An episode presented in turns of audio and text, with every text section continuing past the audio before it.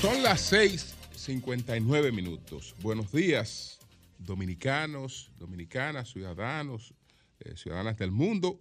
Julio Martínez Pozo. Los comentarios de los temas más importantes en el programa de mayor influencia de la radio y la televisión nacionales. Nosotros en el día de hoy después de saludar a todo el equipo del Sol de la Mañana, la audiencia de Sol, todas las personas que siguen nuestros contenidos a través de las plataformas sociales, pues hablamos un poco de la exaltación de Abigail Mejía al Panteón Nacional, de las expectativas sobre una intervención internacional en Haití, eh, sobre la convención del PRM que se juega en esta votación del, del domingo, pero también ayer fue sometido el nuevo proyecto de presupuesto para el año 2024. Entonces, señores, ayer eh, pues fue exaltada, fue llevada al Panteón Nacional Ana Emilia Abigail Mejía Solier. Eh, la primera cualidad que se resalta, que fue la de eh, mayor importancia eh, política, fue que ella fue de las sufragistas internacionales y de las promotoras en la República Dominicana del voto femenino del primer ensayo para el voto femenino que se hizo en el año de 1934, el ensayo. En ese ensayo, pues, eh, sufragaron unas 96.424 mujeres, aunque ya los derechos civiles de las mujeres fueron eh, aprobados plenamente en el año de 1940. Pero en el 34 se llevó a cabo este ensayo eh, promovido, entre otras mujeres, eh, por Abigail Mejía, que además ella era escritora, era poeta, era fotógrafa, era filóloga, es decir, estudiosa de la estructura y de la historia del, lenguaje, eh, políglota, eh, eh, una formación intelectual, una, una formación cultural que no eran propia del medio dominicano de su época. Abigail se había educado en, en España eh, se había educado en España. Entonces, ella pues eh, también tuvo un papel importante eh, entre esos jóvenes que denunciaron la primera intervención estadounidense en el año de 1916. Y ella ha sido entonces eh, exaltada al, Panteón Nacional.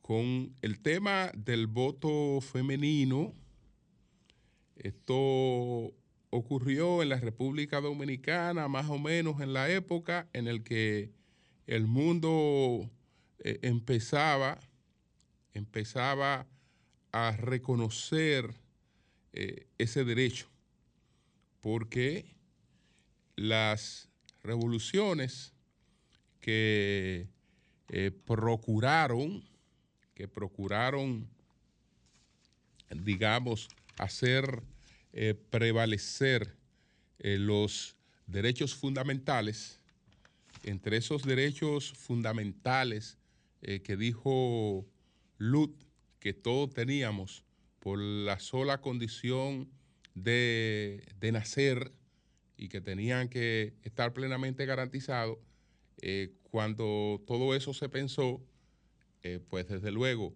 en esa lista no estaban las mujeres, no estábamos los negros tampoco, eh, y bueno, tampoco los pobres, tampoco los pobres, eh, el, que, el, que, el que carecía de, de- de- algún bien material. Todo eso se fue incorporando, todo eso se fue incorporando eh, posteriormente. Eh, sí hay antecedentes porque el primer lugar donde se estableció el voto femenino fue en Nueva Zelanda y eso fue bastante dilatado, pero no tuvo un impacto en el mundo. Eso fue en el 1893. Eh, pero en general, en América, estamos hablando en el del primer cuarto de siglo, del siglo XX.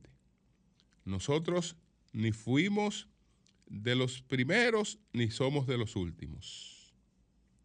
Ni de los primeros ni de los últimos. Eh, porque, eh, bueno, eh, el primer lugar, primer lugar estaría entre, entre Uruguay y Ecuador.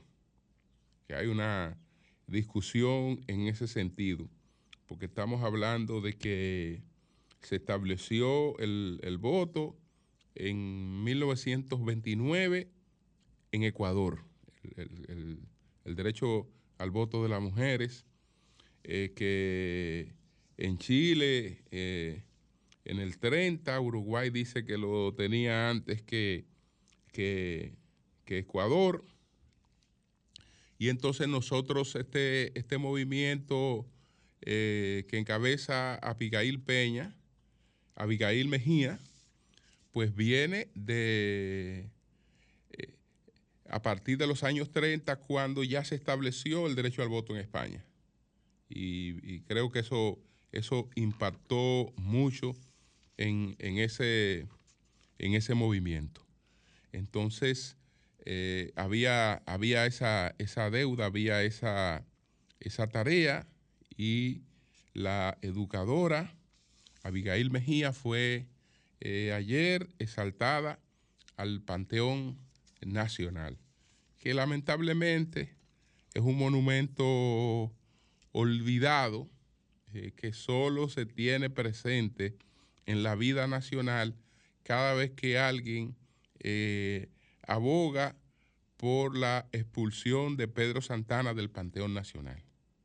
Eh, por lo demás, es un lugar prácticamente olvidado eh, para efeméride, para algunas cosas, pero no, no, es, no- no es un lugar con el que haya una identidad de, de la población, lamentablemente. Pero eh, en términos eh, históricos tiene, tiene, tiene un gran valor y nos alegramos de que esto haya ocurrido. Ayer el presidente Abinader encabezó los actos de entronización de Abigail Mejía en el Panteón Nacional. Entonces, ayer también se presentó el presupuesto. Presentó el proyecto de, de presupuesto. Estamos hablando de un presupuesto eh, sobre, sobre el billón. Estamos hablando de un billón 371.992.8 millones de dólares, de pesos. Es nuestro presupuesto. Un billón 371.992.8 millones de pesos. Como siempre, se trata de un presupuesto deficitario, porque no hay una coincidencia entre los ingresos y eh, los gastos. Y entonces lo- los gastos hay que compensarlo con préstamos. Todo esto emana de una realidad, de una realidad que usted eh, la puede, se la pueden explicar de cualquier manera, pero se resume en lo siguiente. Nosotros vivimos en un país con una carga fiscal que puede estar próxima al 15% si queremos re- redondearla, 14 y algo por ciento. 14 y algo por ciento. Pero eh, tenemos gastos habituales que están por encima del 20%. Entonces, entre una cosa y la otra, eh, tiene, que, tiene que producirse el tema este de los préstamos. Se ha hablado, incluso en esta administración, Hacienda ha promovido una ley de responsabilidad fiscal. La ley de responsabilidad fiscal te obliga a gastar en función de tus ingresos. En verdad, esa ley de responsabilidad fiscal está ahí eh, porque hay que hacer cosas, pero es totalmente contradictoria con la realidad nacional. Cuando examinamos este presupuesto, entonces nos encontramos con que tenemos una realidad en el sector eléctrico, en el sector eléctrico, que aquí solamente tiene contemplado 86.393 millones de pesos. 86.000 86.393 millones de pesos. Tiene contemplado el subsidio para el sector eléctrico. Fíjense que hablamos de subsidio, que hay que subsidiar a la gente para ayudarla a comer, para ayudarla a cubrir sus necesidades fundamentales. Y vemos que hay muchos programas de subsidios, pero todos esos programas de subsidios son insignificantes comparado con lo que ocurre con el sector eléctrico. ¿Por qué? Porque para programas de subsidio en sentido general, tenemos contemplado 93 mil, 99 mil 193 millones de pesos. 99 mil. De los 99 mil, 86 mil son para quemarlo en el sector eléctrico. Para quemarlo en el sector eléctrico. Estamos hablando sobre el 88% para quemarlo en el sector eléctrico. Quemarlo en el sector eléctrico porque eh, si yo le estuviera hablando de gasto de capital, si yo le estuviera hablando de que, bueno, con eso vamos a ir mejorando el sector eléctrico, no, eso es para que el sector eléctrico siga tal y cual está. Porque ahí no está la inversión que hay que hacer para eh, re- renovarlo, para rescatarlo, para relanzarlo, para recuperarlo. No, eso solamente es eh, para el barril sin fondo del subsidio eléctrico. Solamente para eso. Entonces, en un país donde hay un déficit de esa magnitud del sector eléctrico, hablar de una ley de responsabilidad fiscal es una quimera. Y eh, también hay muchos otros problemas. Hay muchos otros problemas. Por ejemplo, eh, el gobierno ha identificado como uno de esos problemas el caos del tránsito.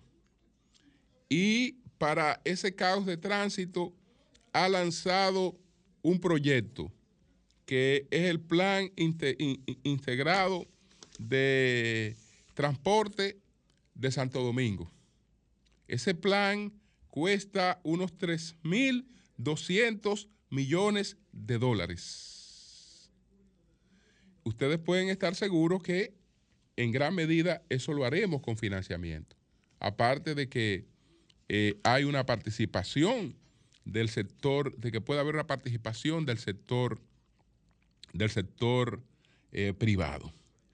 Entonces, esto, estos son parte ¿no? de estos detalles de este, de este proyecto de presupuesto que fue entregado ayer por el director de presupuesto, José Rijo Prespo, eh, pues en el Congreso Nacional.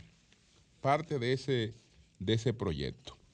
Entonces, señores, vamos a ver aquí eh, para continuar con el tema de las expectativas sobre una intervención internacional en Haití.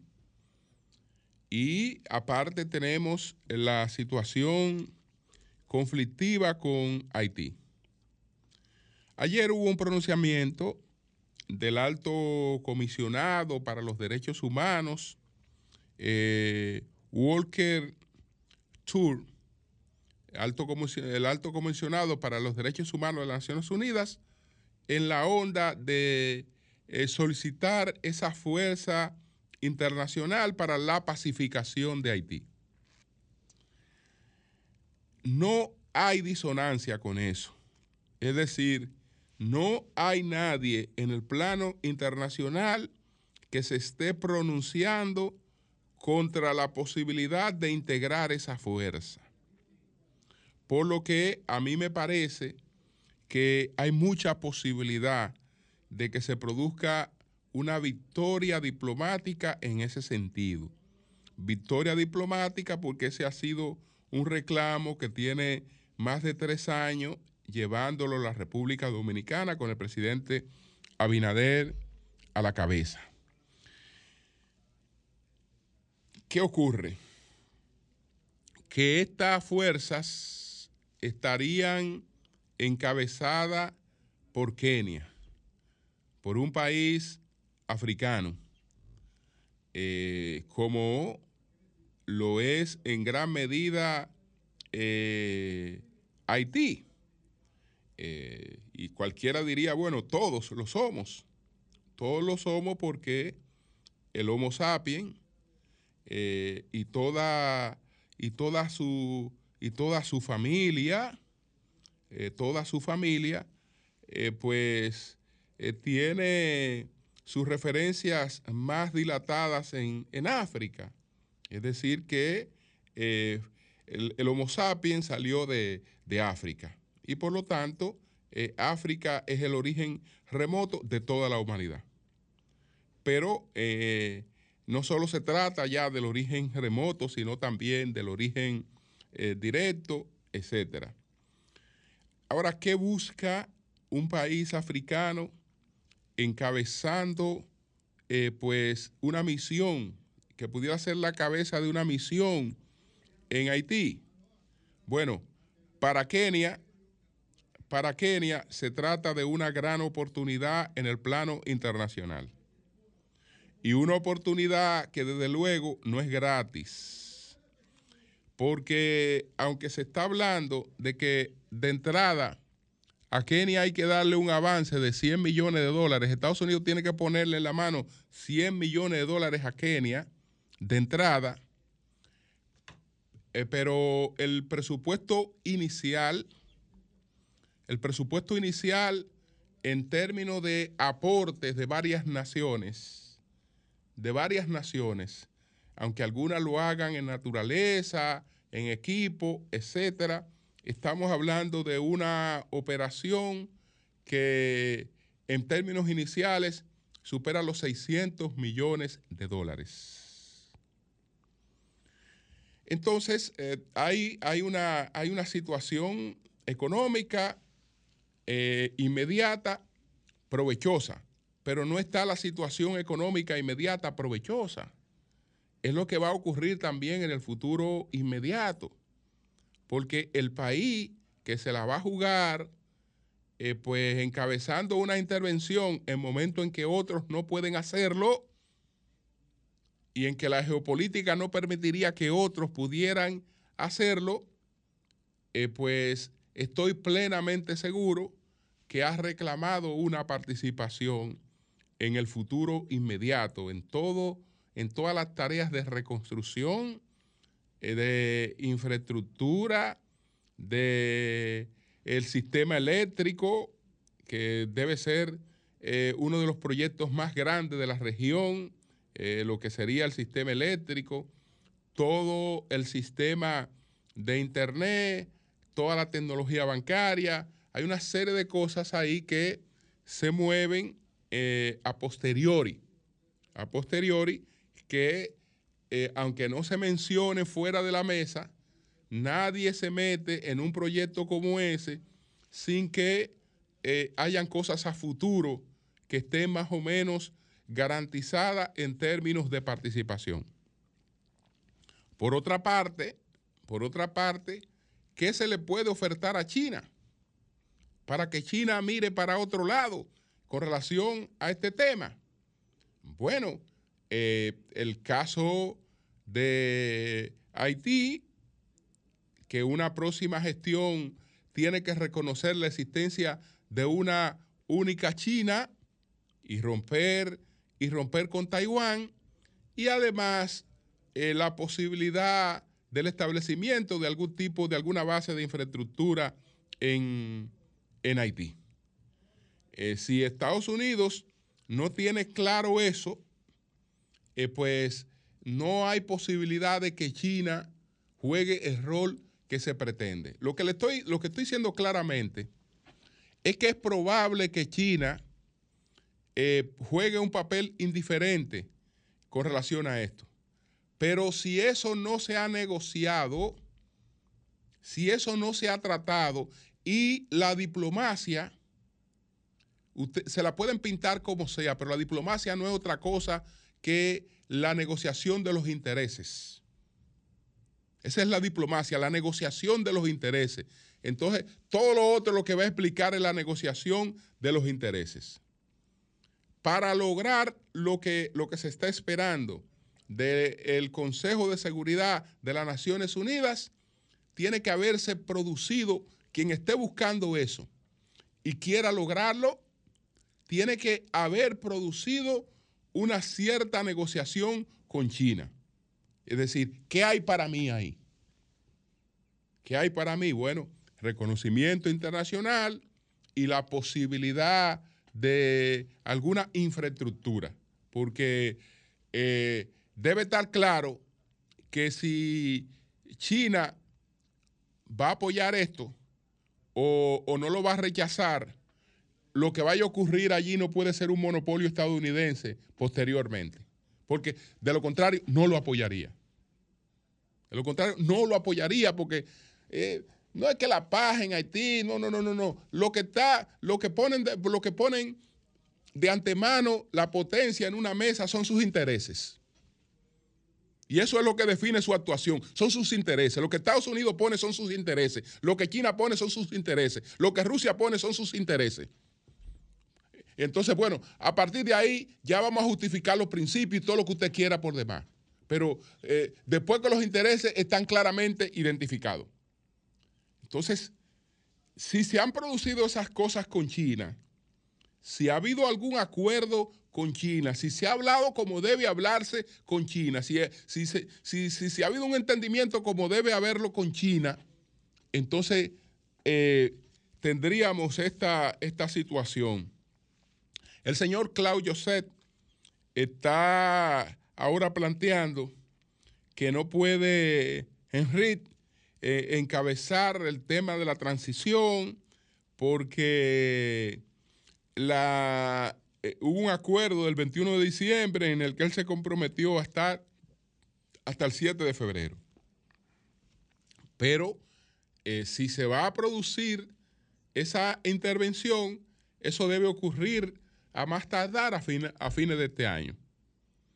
Debe ocurrir a más tardar a fines de este año si es que se, se va a producir eh, esa intervención. No obstante, estamos hablando del tema porque se supone que el 29, el 29, hoy, viernes, esto se define en el Consejo de Seguridad de las Naciones Unidas. Se toma la decisión y ya esperaremos a ver lo que, lo que pasa. Pero en resumen, no hay disidencia, es decir, eh, no hay ningún país que se haya pronunciado en contra de esto, no hay ninguna potencia que, se, que haya expresado reservas públicas con relación a este tema, lo que quiere decir que en la mesa de los intereses se ha estado convers- conversando como debe conversarse. Y eh, esto da mucha posibilidad de que realmente se produzca la intervención eh, en Haití. Bueno, señores, por otra parte, por otra parte, viene el domingo, el domingo el Partido Revolucionario Moderno tiene su convención para escoger su candidato presidencial y para definir eh, las candidaturas a la alcaldía en dos municipios muy importantes, Santo Domingo Este y Santo Domingo Oeste. ¿Qué pasa con relación a la competencia por la candidatura presidencial? Que la candidatura presidencial está definida en el PRM. La gente entiende que no hay competencia, que Luis Abinader es el candidato del Partido Revolucionario Moderno. Y eso eh, tiene sus bemoles porque cuando la gente da las cosas por un hecho, entonces puede abstenerse de ir a votar. Pero resulta que hay otras cosas por definir. Hay otras cosas por definir. En ese ámbito, muchos se preguntan, ¿cuál es el rol del ingeniero Ramón, Ramón Alburquerque? ¿Cuál es el rol de Guido Gómez Mazara en esta, en esta contienda? Yo creo que ambos están buscando, eh, pues, definir una fuerza a lo interno del PRM. Definir una fuerza al interno del PRM. Y que probablemente ellos estén definiendo esa fuerza ya cuadrándose para los, las competencias posteriores en el PRM. Es decir, ellos son políticos muy veteranos como irrealistas, como para no saber cuál es la realidad que se va a expresar en las votaciones de este domingo. Pero aún así, ellos han decidido, han decidido, pues, participar, han decidido competir. Ellos están buscando, entre otras cosas, respeto como competidores, que se les tome en serio, se les tome en serio. Y ellos han sido eh, cuestionadores en distintos aspectos del el gobierno, del presidente, eh, pues, eh, Luis Abinader. Eso no le hace daño a ninguna organización porque le hace representar los dos roles. Es el gobierno, pero dentro del gobierno hay sectores críticos al gobierno, eh, hay sectores que cuestionan cosas del gobierno que ellos encarnan a esos sectores. Entonces, ellos aspiran a, a reunir ese voto crítico. Ellos aspiran a reunir ese voto crítico. Hay una cuestión con ellos también, una cuestión con ellos. Luis Abinader no puede ignorar como presidente eh, de la República, como candidato a la reelección, no puede ignorar que, entre otras cosas, Guido Gómez Mazara y Ramón Alburquerque le están dando legitimidad a ese proceso que se va a llevar a cabo el domingo. Le están dando legitimidad, es decir, eh, ahí no habría ninguna competencia. Hay competencia porque ellos participan. Y eh, esa participación obliga por una parte, a definir el alto porcentaje de apoyo que tiene el presidente Abinader.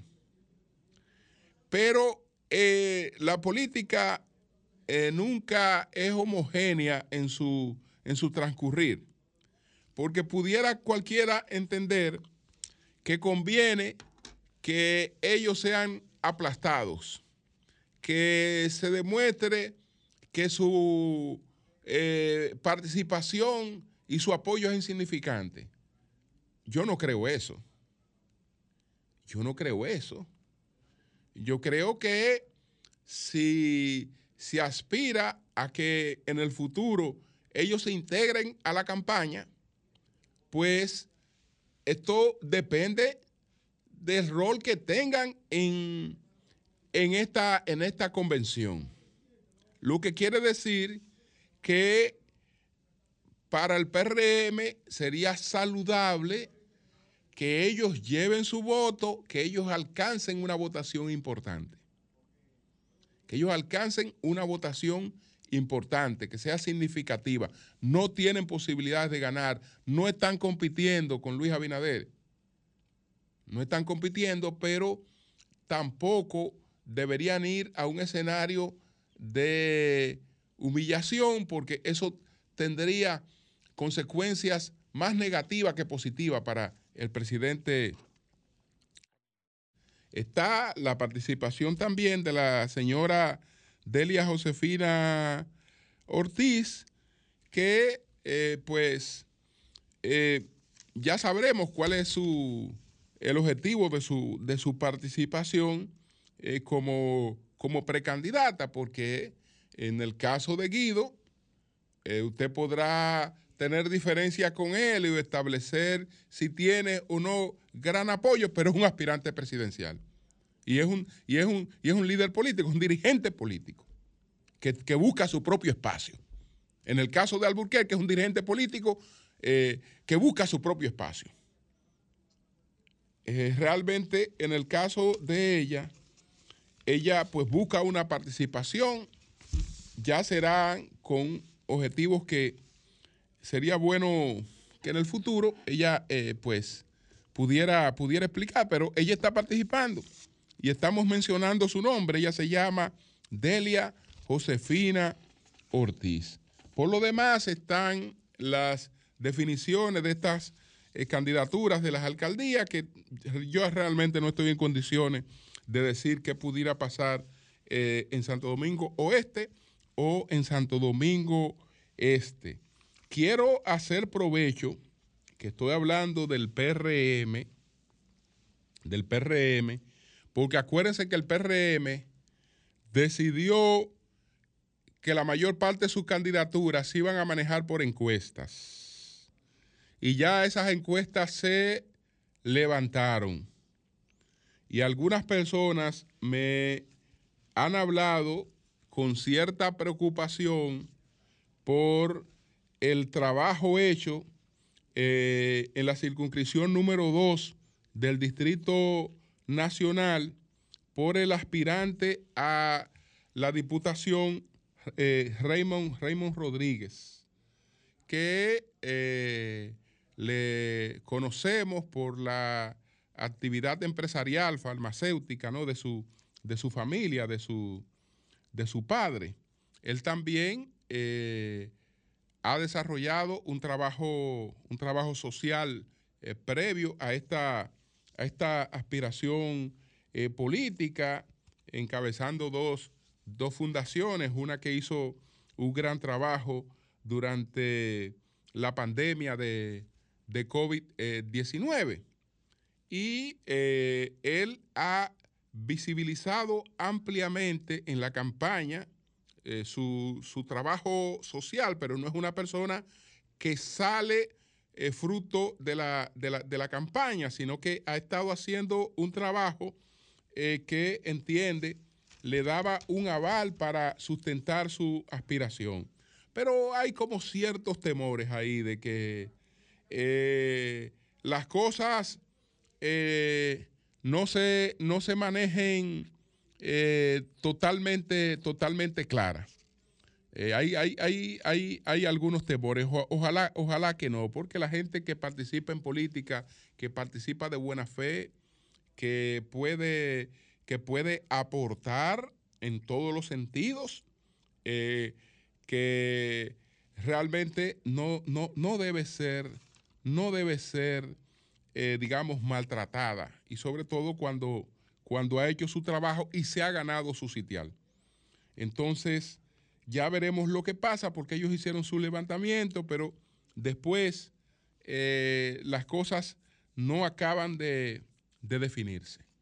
Entonces, señores, estaremos nosotros muy pendientes de lo que ocurre en el PRM el próximo domingo, como siempre, como siempre, eh, pues nosotros eh, estamos en cobertura de esos acontecimientos y ahora toca el acontecimiento que es el de la convención del PRM. Cambio y fuera.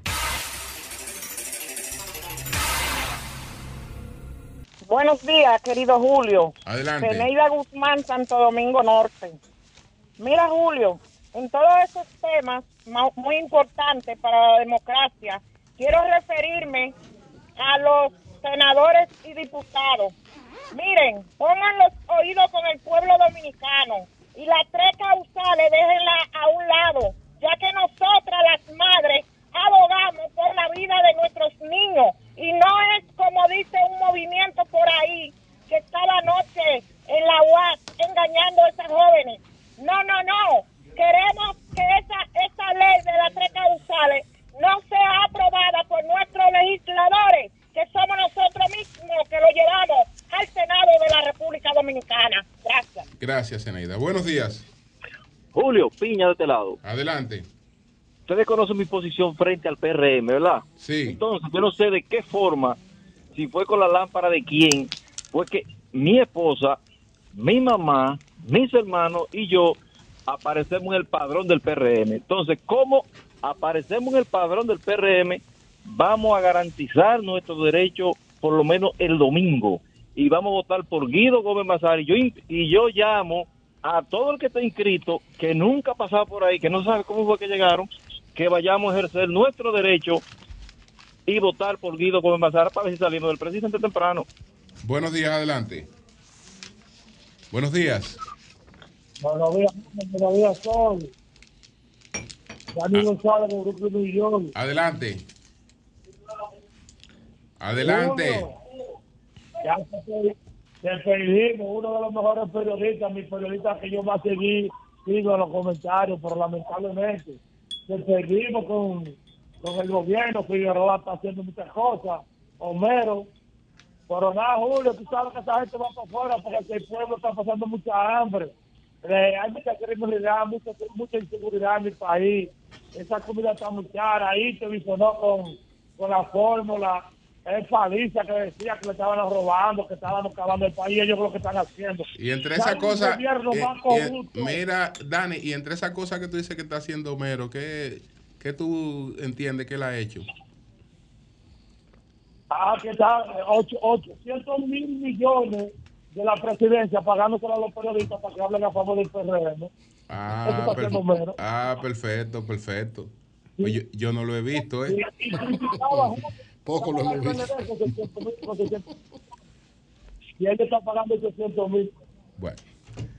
Buenos días, buenos días. Vamos Muy buenos discutir- días, Martínez disparate. Adelante. Eh, sí, no, la verdad es que eh, si quedaba alguna duda de que tu voz, tu criterio, tus ideas, que siempre han sido bien apreciadas, si quedaba alguna duda de que tú en este tiempo político, tú estás Luis, no, hay duda. Te voy a decir dos cosas. ¿Por qué? Primero, que la intervención de Haití se produzca, tú quieres decir que es un éxito de Luis Abinader.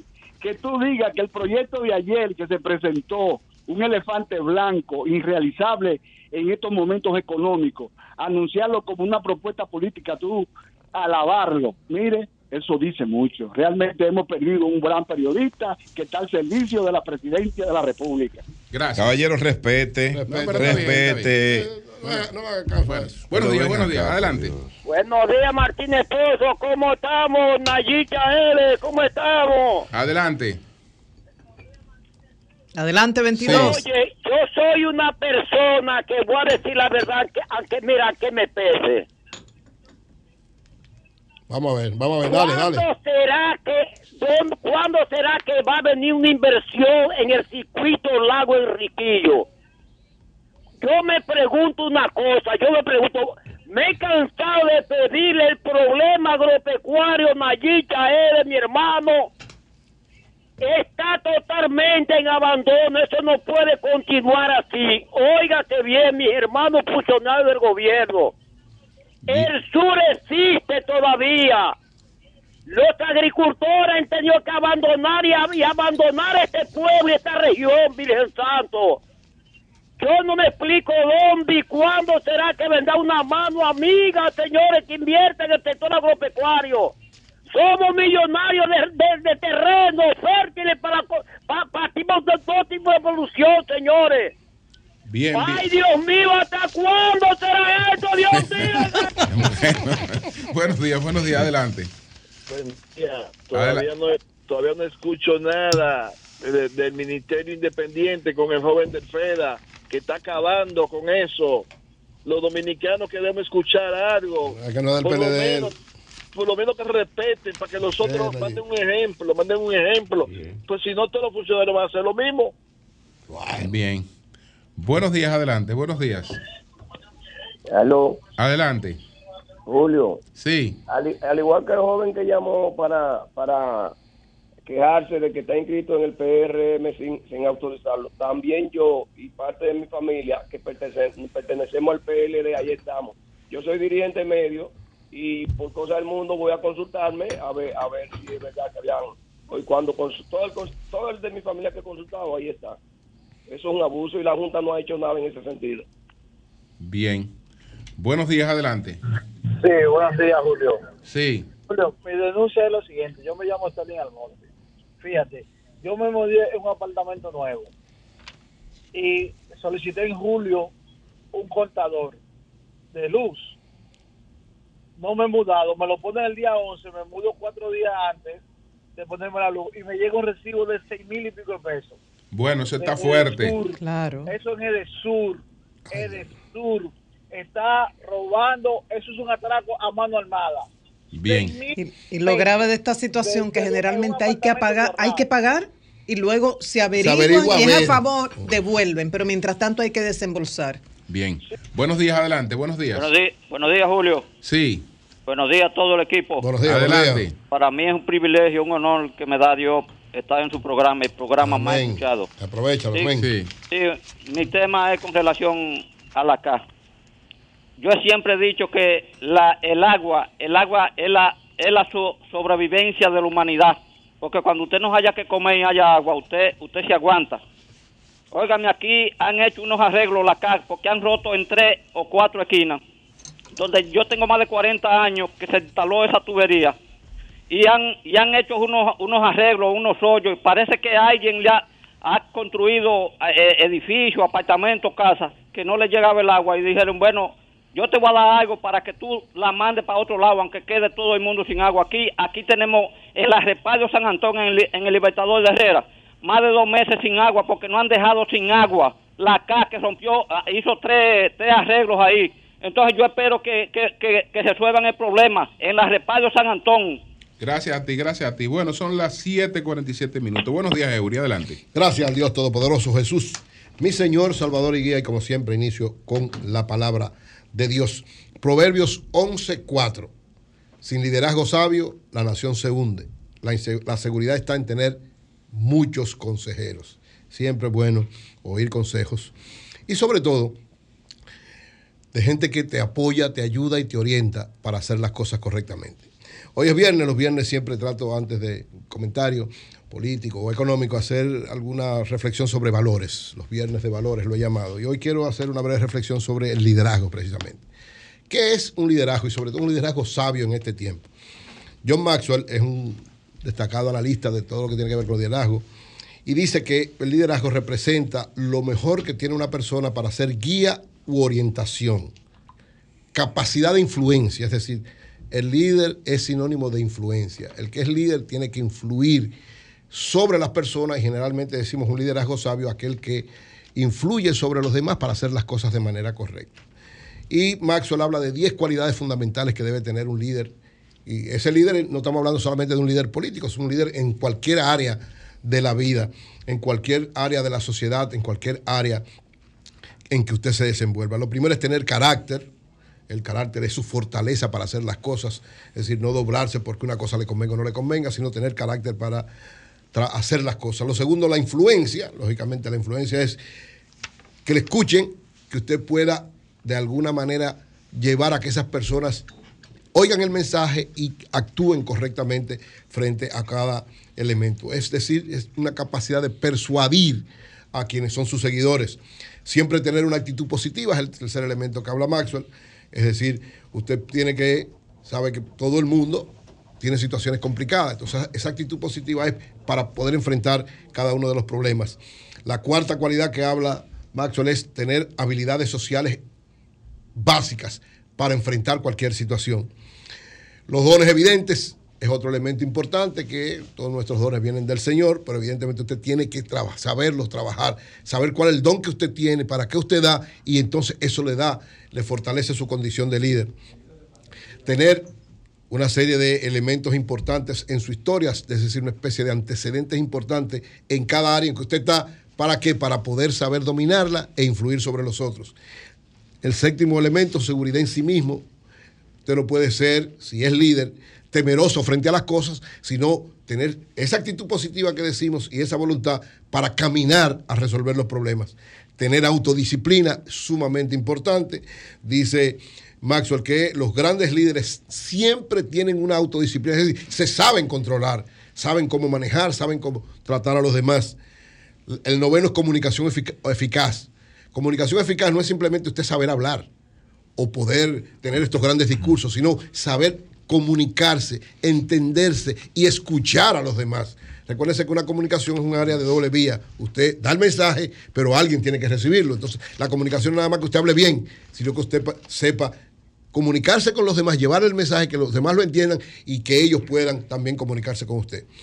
Y finalmente, trabajar con firmeza como líder para que las cosas sucedan.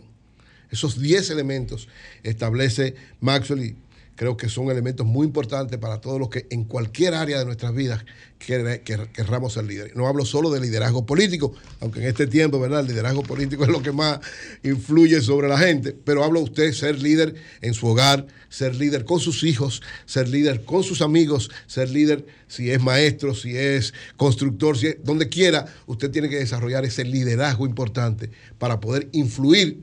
Un liderazgo, hablamos siempre de un liderazgo sabio, poder influir sobre los demás. Y como decía el proverbio 11.4, sin liderazgo sabio, la nación se hunde. Entonces tiene que haber un liderazgo sabio en todos los órdenes.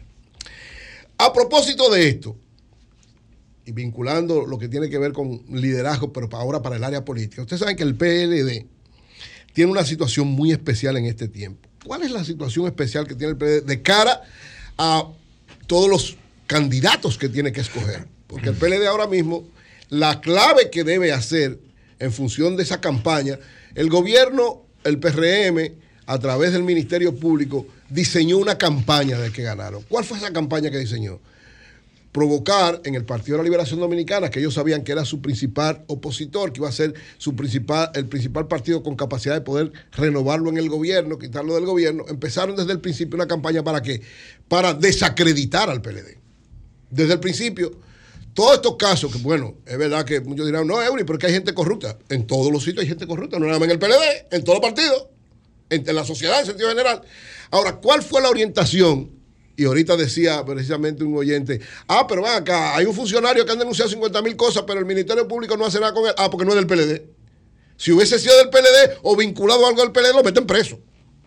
Entonces, esa estrategia en la sociedad de alguna manera ha calado.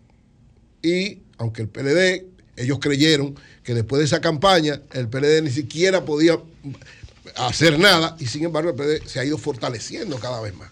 Pero tiene el reto ahora de cara a las elecciones, a propósito de esto, de esta excelente campaña que ha hecho el PLD, de todo lo que hizo, de elegir su candidato, de fortalecerse, de generar una serie de elementos, de mostrar nuevos rostros. O sea, el PLD tiene que mostrar nuevos rostros que le den confianza a la población, pero además que puedan hacer un trabajo en el Congreso, en, el- en los ayuntamientos, y en este caso, ¿verdad? Abel muestra ese nuevo rostro. Ese tiene, tiene que ser coherente el PLD en, en todas esas partes. Y en el caso del Distrito Nacional, más todavía. ¿Por qué? Porque el Distrito Nacional es el centro de la política en la República Dominicana. Y donde están la gente, digamos, con mayores niveles de conciencia política, para decirlo así. O sea, no hay que saber más que todo el mundo, sino como es la capital, donde hay un mayor desarrollo en todos los órdenes políticos. Y en el caso específico del distrito es la circunscripción número uno. Y quiero llegar ahí porque creo que es uno de los grandes retos que tiene el Partido de la Liberación Dominicana en este tiempo. Sobre todo por los candidatos que debe mostrar ahí, tanto desde senador, diputados, regidores y alcaldes. Pero en especial, yo sé que se está escogiendo, creo que este fin de semana el PLD va a decidir sobre las encuestas que tienen que ver con los candidatos a diputados. Y yo quiero expresarle al Partido de la Liberación Dominicana que en esa orientación de mostrar nuevos rostros que expresen lo que es el PLD de verdad y no ese PLD que el Ministerio Público, el gobierno a través del Ministerio Público quiere mostrar, sino un PLD que tiene gente preparada, adecuada a los tiempos, honesta, eficaz, transparente, visionaria y joven. Pues yo creo que todas esas cosas tienen que relacionarse acorde con lo que es el candidato Abel Martínez, que reúne esas cinco condiciones.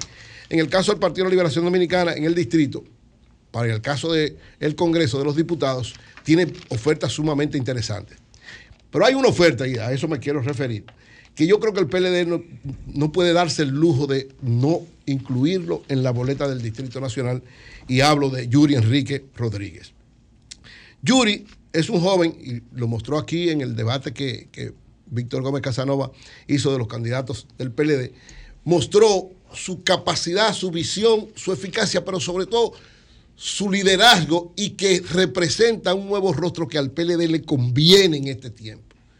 Rostros como el de Yuri, Enrique, es que el PLD tiene que mostrar casi en todos los lados, acorde con lo que muestra con Abel Martínez, porque el PLD ahora, para romper esa imagen que el Ministerio Público, gobierno PRM quiere mostrar, tiene que saber elegir en cada momento y en cada situación y en cada circunstancia. Yuri es un hombre, lo primero, con una gran experiencia política. Es jovencito, pero tiene dos doctorados. Es, es abogado, sumamente preparado, pero además tiene visión para hacer las cosas. Es decir, tiene tres propuestas, y, y- y le explicó claramente en el debate, que muestran primero lo importante de un joven acorde a liderazgo moderno y a los valores. Su propuesta del plan Hostos, que implica el tener que rescatar moral y cívica en las escuelas, la enseñanza de valores en las escuelas, la preparación no solamente desde el punto de vista académico, sino sobre todo desde el, punto de, desde el punto de vista de cómo operar los jóvenes en este tiempo, me parece que es una de las cosas sumamente importantes. Su valor de los jóvenes, es decir, que haya una nueva generación de liderazgo, porque este tiempo necesita jóvenes que vayan a dirigir instituciones, el país, con una visión absoluta y totalmente diferente. Pero además su historial de defensa del PLD. Ustedes se acuerdan que Yuri fue ese joven que tuvo la osadía y la valentía de ir a la Plaza de la Bandera en, cuando estaban todas las protestas en el, en, el, en el 2020.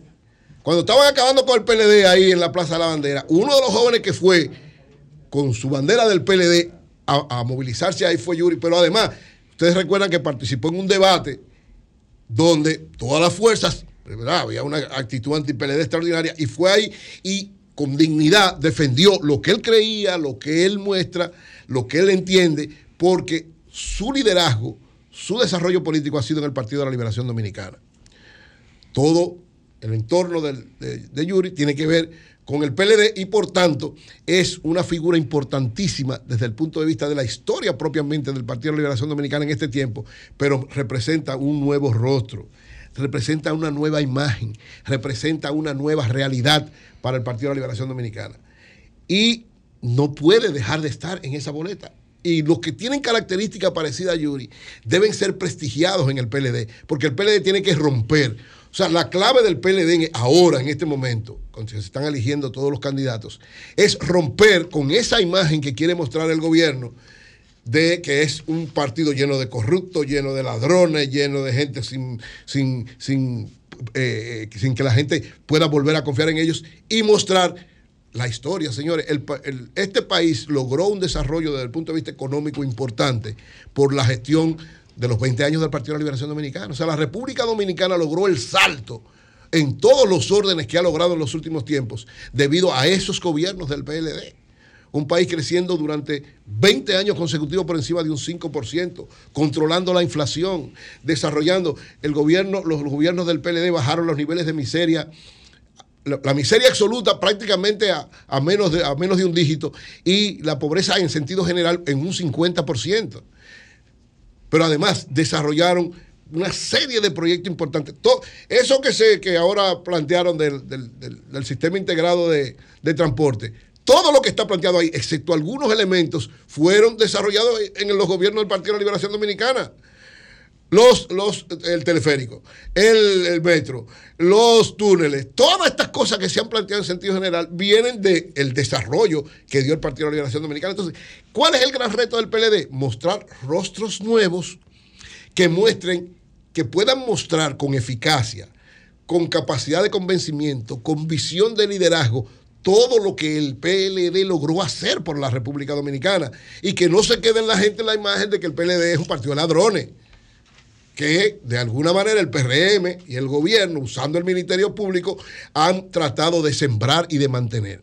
Entonces creo que el PLD, en el caso del Distrito Nacional, tiene que hacer todo lo posible, porque en el caso de Yuri Enrique y personas con esta calidad, hablo de él de manera especial, porque creo que es un joven que muestra esa capacidad de liderazgo moderno, joven e importante, y esa capacidad de mostrar ese nuevo rostro del PLD con capacidad de defenderlo, con capacidad de ser efectivo, y por tanto tiene que ser parte de la boleta del PLD en el Distrito Nacional. Asimismo, en el país completo, esa orientación el PLD debe mantenerlo, porque el gran reto de cara a las elecciones municipales, congresionales y nacionales del PLD es romper esa imagen.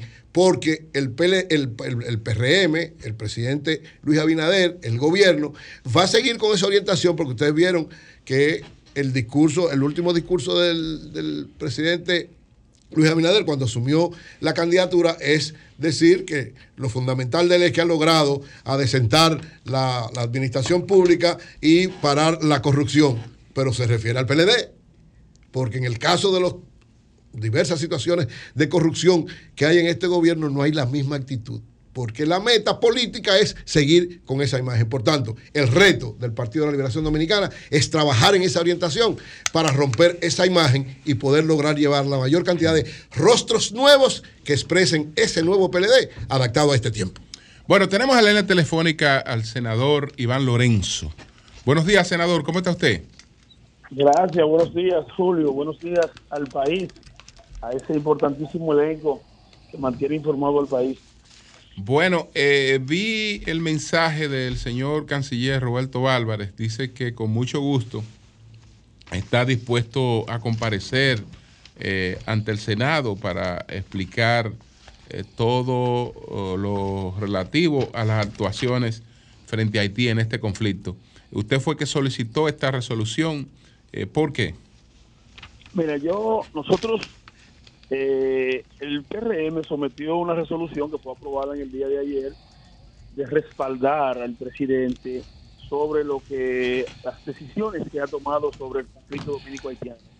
Entonces nosotros habíamos sometido una resolución que buscaba que el canciller edifique a los senadores sobre los tratados que ha escrito el gobierno dominicano con el gobierno haitiano.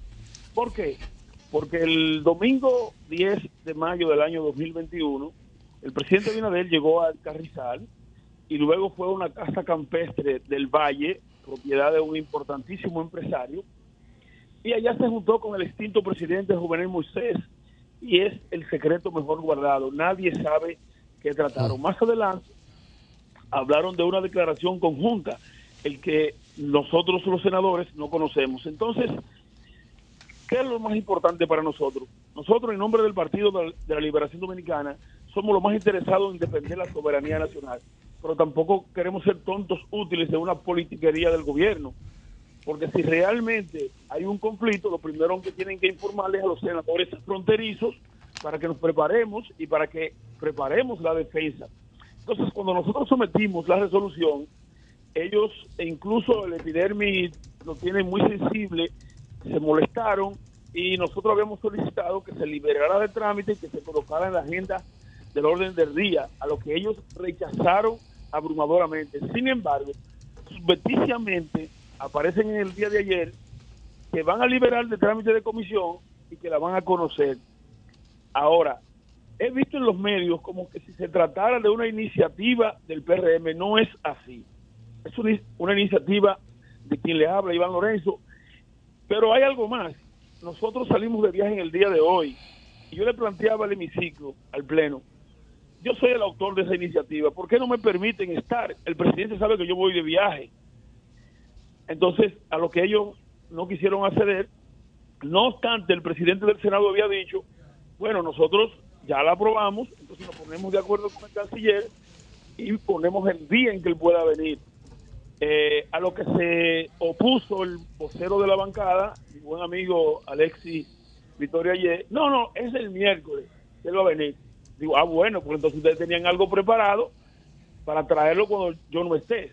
Porque no solamente tenemos pendiente con él el, el, el, el conflicto dominico-haitiano, sino que también tenemos con él, que nosotros habíamos solicitado una investigación, un escándalo de corrupción que envuelve a la República Dominicana en Perú. Es una señora que está acusada de soborno, donde está involucrado el Ministerio de la Vivienda peruano y que hay funcionarios dominicanos envueltos dentro de los cuales está la Cancillería porque la Junta Central Electoral emitió una cédula a una ciudadana que solo tenía una visa de entrada, de una sola entrada a la República Dominicana y que también su familia, que estaba siendo perseguida por corrupción, también eh, ya estaban en los trámites finales para concederle la ciudadanía. Entonces todo esto nos obliga a que el canciller no, nos los explique y yo agradezco que él diga que está en la mejor disposición de ir, pero yo estoy, estoy claro que fue desde Palacio que parecería que mandaron la señal de que no se opongan y por eso lo pusieron el tema en el día de ayer. Iván, pero no hay posibilidad de que tú el viaje lo, lo pospongas por la importancia de tú estar presente ahí, si ellos, si ellos insisten. Mira, eh, yo he hecho una coordinación por meses sobre este viaje, es un compromiso que tengo, entonces se me haría bien, bien difícil. De todas maneras, eh, yo evaluaría si, si regresara antes, pero es un compromiso que he asumido desde hace meses. Yo no sabía que, que esto me iba a caer ahí. De todas maneras, eh, yo, si no estoy, voy a dejar un legado de, de un legado de, de preguntas de la bancada, entonces tendría que hacerle al señor canciller. Pero quiero dejar claro ante la opinión pública nacional que esa es una iniciativa del de, PLD, es una iniciativa nuestra que busca que el canciller nos explique porque nadie sabe nada. Por ejemplo, en el día de ayer, cuando yo conocía la resolución que buscaba eh, respaldar, digo, ¿pero qué vamos a respaldar? Decía Dionis también, ¿qué vamos a respaldar si no ha, no ha concluido todo esto? No sabemos en qué estamos. Los senadores fronterizos no sabemos absolutamente nada. Eh, el presidente ha, ha, hecho un pedimento desde una tarima de, de, de un mitin político a la clase política, yo pienso con un poquito de irrespeto y de consideración, porque nosotros aspirábamos que eso se hiciera desde un espacio mucho más solemne, desde el Palacio Nacional o desde la Cancillería Dominicana. Entonces todo esto se hace necesario que nos edifiquen. Iván. Que nos edifiquen para, para nosotros estar preparados. Eh, no voy a preguntar, voy a opinar, pero quiero hacerlo contigo ahí. Yo creo que es muy acertada tu petición de esta invitación creo que no pueden Gracias. estar pidiendo el apoyo de la oposición si no le dan información. Lo has descrito muy bien. Ustedes no pueden ser utilizados como tontos útiles. Si hay un real interés de que haya una posición unificada de la República Dominicana, todos los partidos, todas las organizaciones tienen que tener las informaciones claras. Y eso de coordinar esa visita del canciller un día en el que tú, que has propuesto esto, estés ausente, me parece que es una jugada sucia y no debe ser porque tú tienes el derecho de estar ahí. Yo creo que todo el mundo tiene que entender que cuando uno hace compromisos a nivel internacional, la gente de fuera se planifica con tiempo. No has dado detalles, pero algo importante debe de ser. Esperamos que haya gente sensata en el, en el Senado que pueda planificar esta visita más adelante. De lo contrario, vamos a concluir que aquello de que necesitamos una posición unificada era bla, bla, bla. Así es. Bien. Gracias, pues, María Elena. pues gracias, Iván. Muchas gracias. Gracias, Iván. Gracias a ustedes. Cambio y fuera.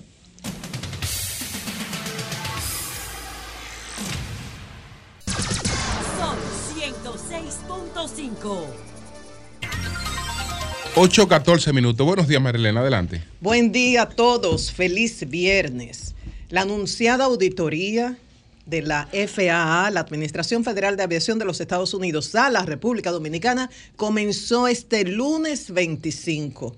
Vinieron al país entre cinco o seis inspectores o auditores, como usted le quiera llamar, de la FAA, y durante toda esta semana han estado trabajando con el personal responsable de las áreas a auditar del IDAC e incluso con su director, el señor Héctor Porchela. Le pregunté a una fuente de entero crédito a nivel oficial eh, que cómo iba el proceso. Esto fue ayer y me dijo, hasta ahora, muy bien. Solo esperamos que la semana que viene, eh, como está programado, se emita un informe preliminar. Y esa fuente también destacó la labor realizada por el asesor internacional Javier Rodríguez para actualizar todo lo relativo al IDAC durante cerca de tres años con una pequeña interrupción. Eh, recordamos que Javier Rodríguez es un reconocido asesor internacional que ha estado trabajando para la República Dominicana con diferentes gobiernos, eh, con variadas posiciones, eh, durante cerca de 16 años. Y acompañó al país en un momento muy especial, aquel momento, aquel proceso en el cual trabajamos para lograr recuperar la categoría 1, que eso se logró en el 2007, tras 14 años de estar en la categoría 2. Entonces, en cuanto a esta auditoría, para el presidente Luis Abinader, para el director del IDAC, Héctor Porchela, esto es algo rutinario. No hay por qué inquietarse, no hay por qué preocuparse. Esta es la posición oficial. Entonces están ciertos sectores de la industria, yo los he citado anteriormente, que dicen, ojo, la FAA no hace una di- auditoría así por así. Son muchos países y no hay personal suficiente para hacer una auditoría a menos que el país lo solicite por querer elevar su categoría, el caso reciente de México que estaba en categoría 2 y logró recuperar la categoría 1, o signos de alerta en cuanto a la seguridad operacional accidentes y otros elementos. Por eso, en esos sectores de la industria hay mucha, mucha inquietud. Yo en estos momentos creo que ya como no se hicieron el examen, lo que hay que apostar es a que pasemos el examen bien. Y más adelante iremos ajustando y seguirán las críticas. Esas inquietudes que he manifestado de diferentes fuentes de la industria, creo que se mantienen. Pero este es el momento de hablar de esto. Ya de eso hablaremos más adelante. eh, más adelante. Es como el estudiante que si estudió o no, ya no importa. Si es el momento del examen, que trate de pasar el examen lo mejor posible. Entonces, esta auditoría, ¿en qué consiste? Es un programa que por sus siglas en inglés se llama IASA, que es el Programa de Evaluación de Seguridad Operacional de la Aviación Internacional. ¿Y qué es lo que hace Estados Unidos? Evaluar a esa autoridad, a esa agencia de cada país encargada de supervisar a los operadores. Entiéndase las líneas aéreas que están operando, que están volando a los Estados Unidos o que aspiran a volar a los Estados Unidos. Está, se están cumpliendo los estándares de seguridad a nivel internacional establecidos por la OASI, la Organización de Aviación Civil Internacional. Es lo que se busca establecer en esta auditoría.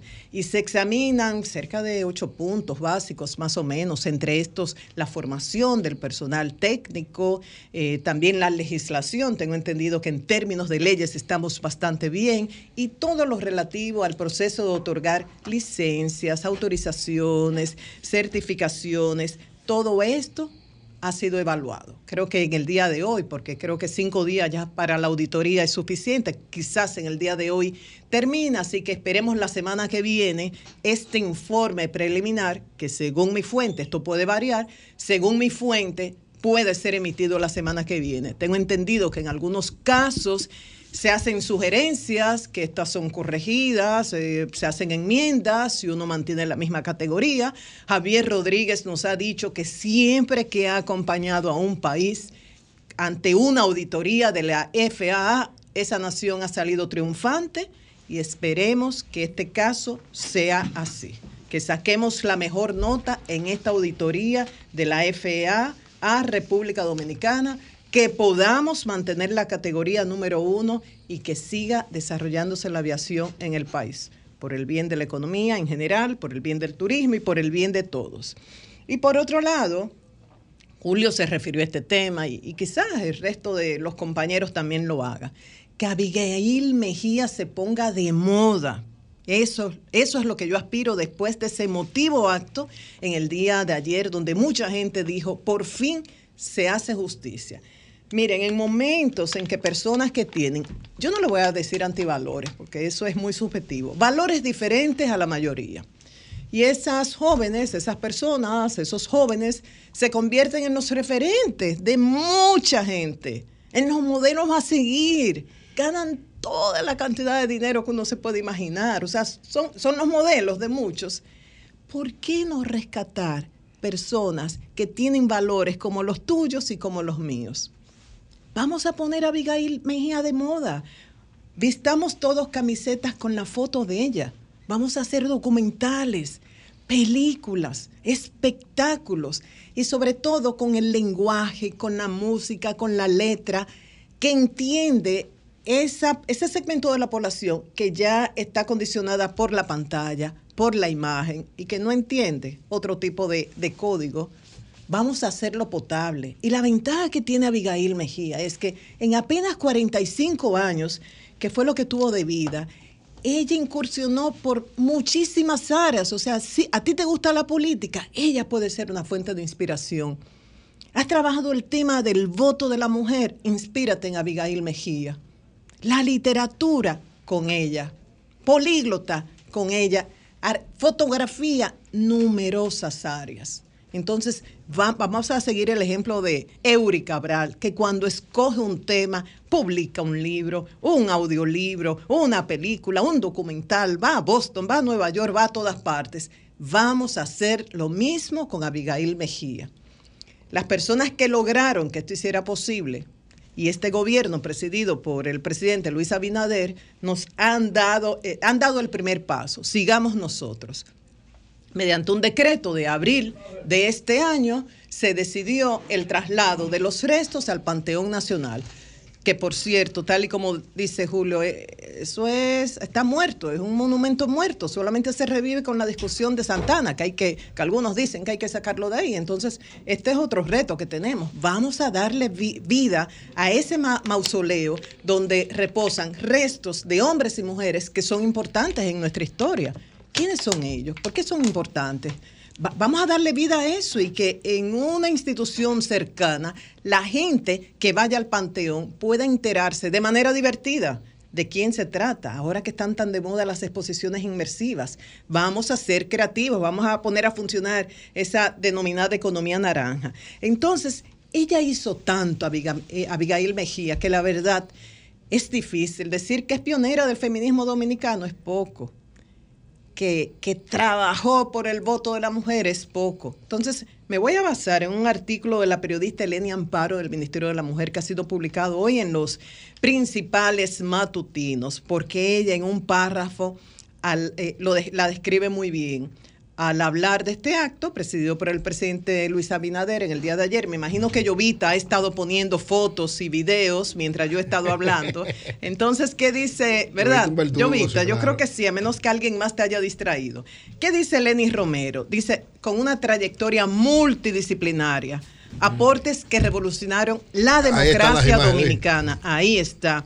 Una lucha indetenible por los derechos políticos y civiles de las mujeres y otros méritos que la anteceden. Ana Emilia Abigail Mejía Solier, Abigail Mejía, como todas la conocemos, eso lo agrego yo, se convirtió en el día de ayer, jueves 28 de septiembre, en la séptima dominicana cuyos restos pasan a reposar en el Panteón de la Patria. una serie de Netflix para ella, si no nadie la va a conocer. Así es. Ahí está junto a Salomé Ureña, María Trinidad Sánchez, Balbina de Peña Viuda Sánchez, Socorro del Rosario Sánchez, Concepción Bona y Rosa Duarte.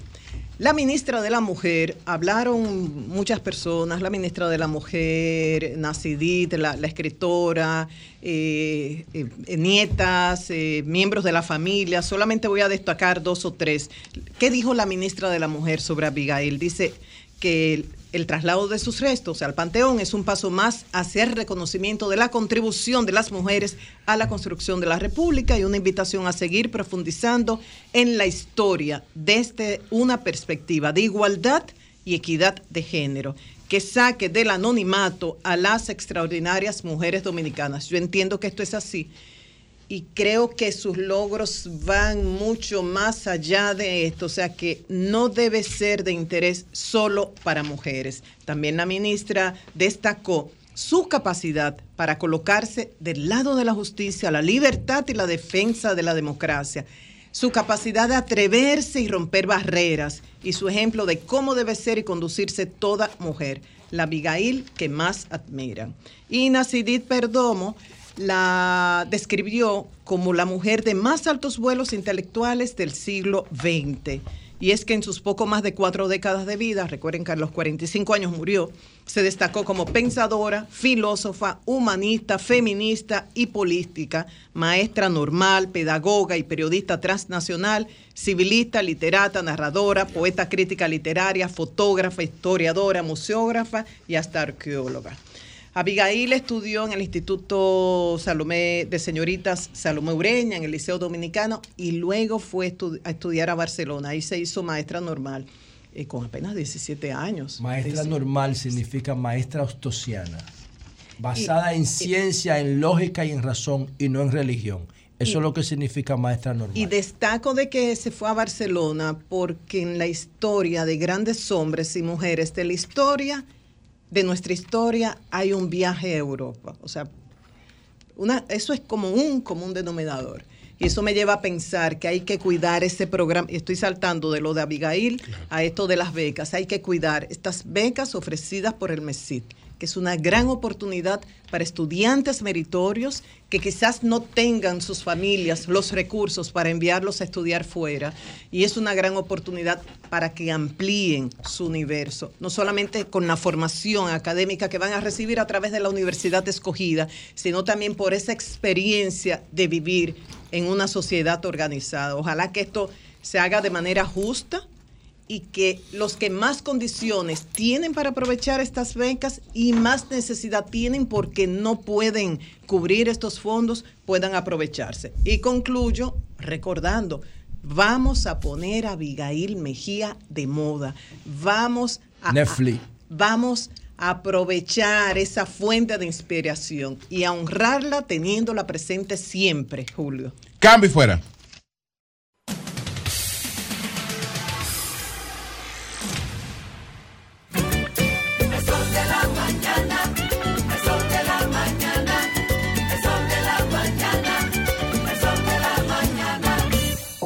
Aquí, allí, pa' nuestra gente, con tu subagente, popular presente, puesto pa' servir, puesto pa' la gente, con tu subagente, popular presente. Paga la tarjeta en el local de la vecina, recarga tu saldo en el colmado de allá arriba, el préstamo que tengo lo pago aquí en la esquina, ese dinerito en la tienda se retira. Pa' retirar FT, pa' recargar tu cel, pa' que puedas recibir tu remesa también. Aquí, allí, Subagente Popular, puesto para nuestra gente. popular presente. Si tienes fiebre y el cuerpo con dolor, con ronchas y una picazón. Eso fue que te picó, te picó el mosquito. No, no te dejes picar, porque el mosquito te puede enfermar. Ahora más que nunca, mantén tu hogar limpio con el mejor cloro, Macier. Fíjate bien que el cloro cierto. Elimina de tu entorno los criaderos de mosquitos. Unta cloro Macier a toda confianza sobre el nivel del agua de tu barrica y luego tápala bien. Fíjate bien que el cloro sea más cierto. Siempre desinfecta con el mejor cloro, Macier, libre de mercurio. Macier. Dominicano como tú.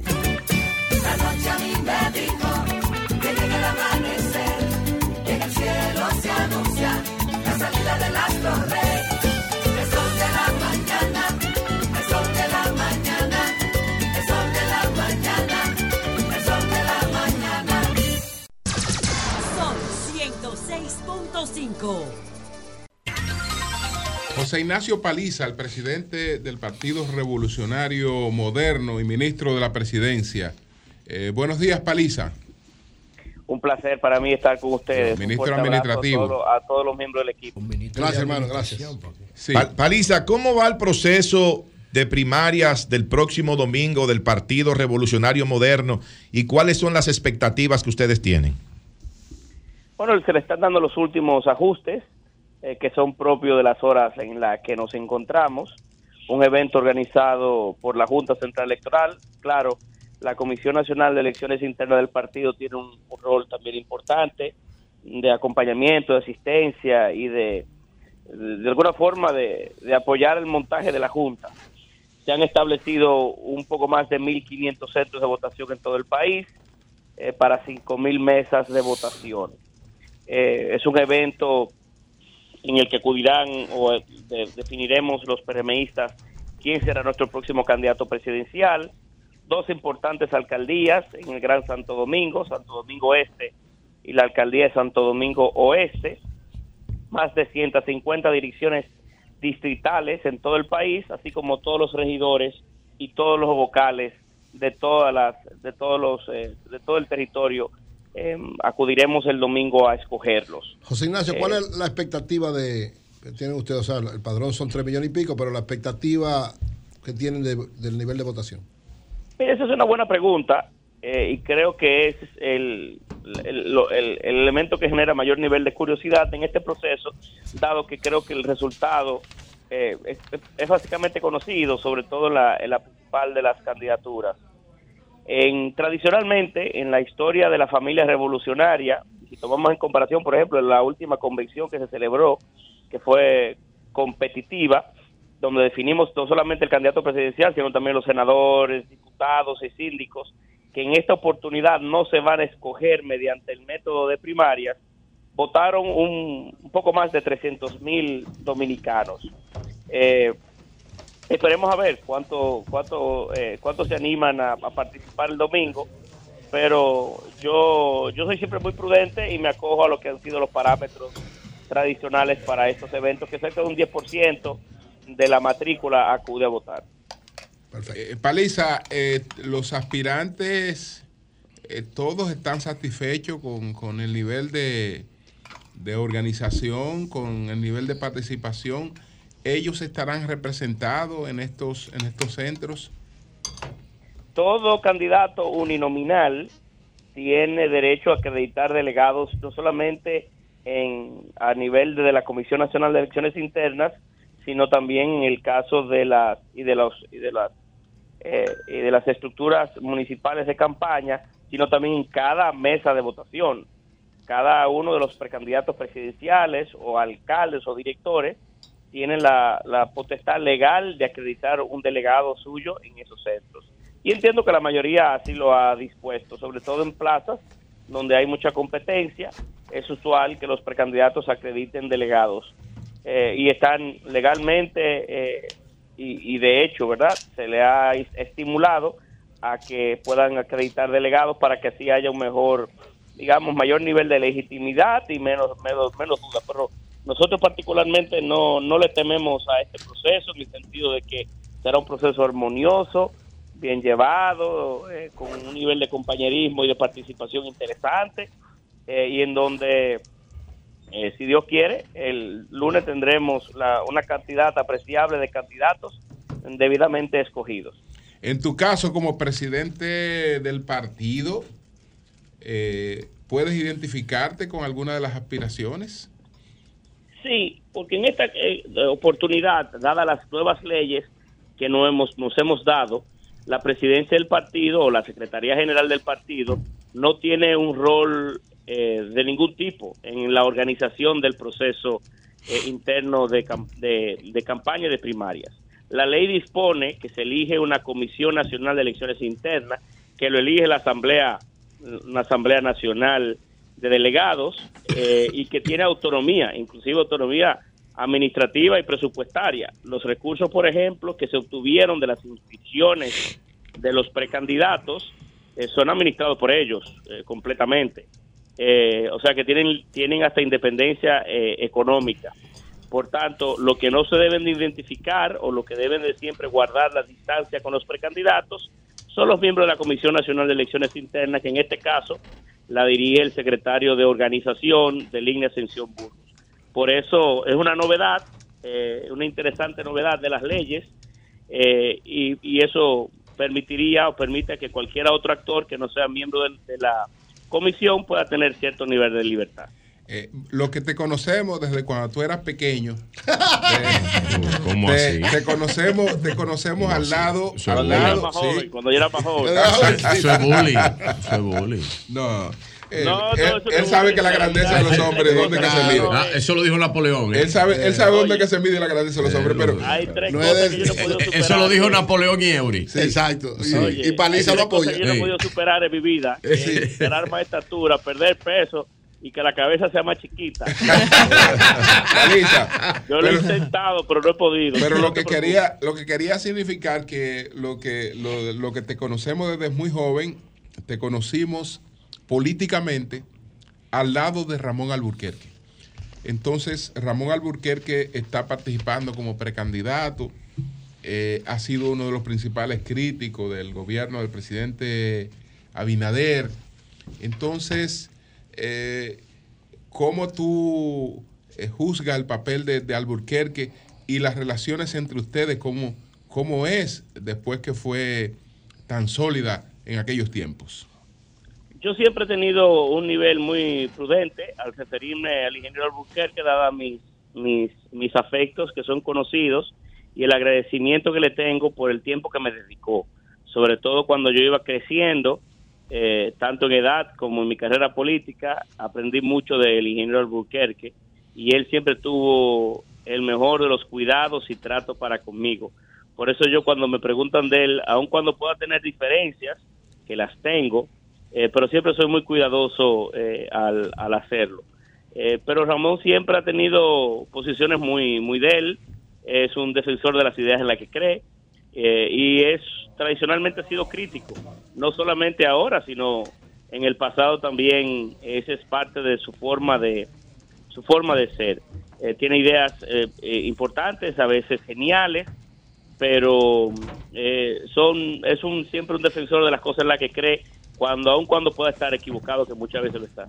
Paliza, aprovechar que tú puedes decir, como lo dijiste hace un momentito, si tienes algún tipo de preferencia, porque no formas parte de la Comisión Nacional Electoral del PRM, eh, ¿tiene Paliza alguna preferencia o entiende que va a ganar un determinado candidato a la alcaldía de Santo Domingo Este? No, en el caso mismo de las alcaldías, y sobre todo la, de la alcaldía de Santo Domingo Este y de la Oeste, yo me he conservado eh, por diferentes diferentes razones. Tengo muchas muchas personas con quien tengo vínculos de amistad, concursando y participando, eh, y por diferentes motivación, motivos personales no he participado, no me he involucrado en ninguno de los dos procesos. Creo que la democracia fluirá el domingo eh, y en virtud de esa de esa eh, de esa votación pues habrá una definición. Sí me he encargado de hablar con los actores tanto de forma individual como de forma colectiva con la intención de ir estrechando lazos que nos permitan una vez conocer los resultados pues salir de lo más unidos posible de esas de esos certámenes porque siempre en la en democracia y en certámenes eh, internos siempre posteriormente hay sus sus sus, limes- sus, temas que hay que a- a- limar, asperezas, y hay cosas que hay que, que siempre a- atender. Y bueno, y me he ido preocupando a- haciéndolo antes del evento. Bueno, pues muchas gracias, Paliza. Muchas gracias. Gracias, hermano. Gracias, Gracias a ustedes por, la, por el Saludos, Paliza. y- y invitar, invitar a los a dominicanos, sobre todo PRMistas, que acudan el domingo a votar. Gracias. José Ignacio. Un Cambio abrazo. fuera.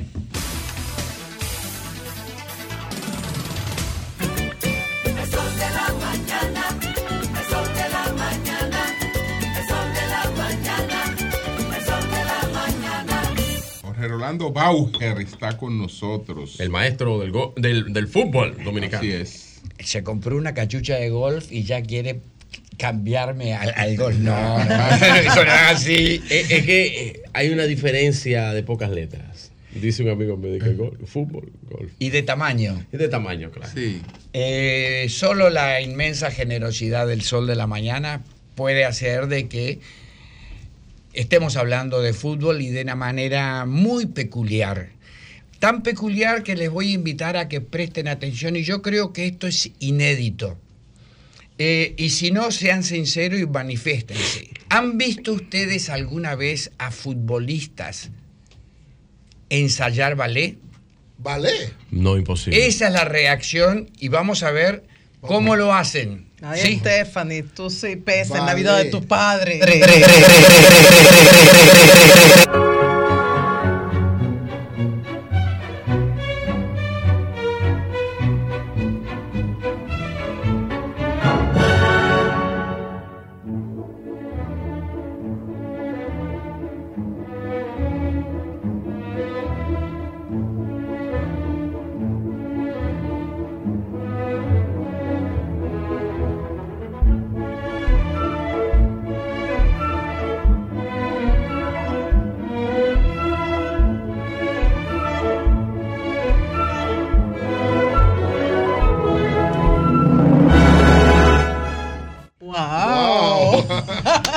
Versión Explícanos eso. del lago de los cisnes. Sí. ¿Y por qué?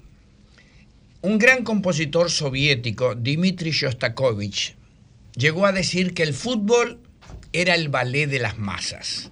Y entonces, como tenemos tantos prejuicios y tantas ideas preelaboradas, esto surge a raíz de que el otro día voy al Teatro Nacional en la clausura de la temporada sinfónica, se presentaron tres eh, magníficas eh, pianistas, y gente dice, ¿y tú en el teatro? Como diciendo que está vedado la relación arte y deporte.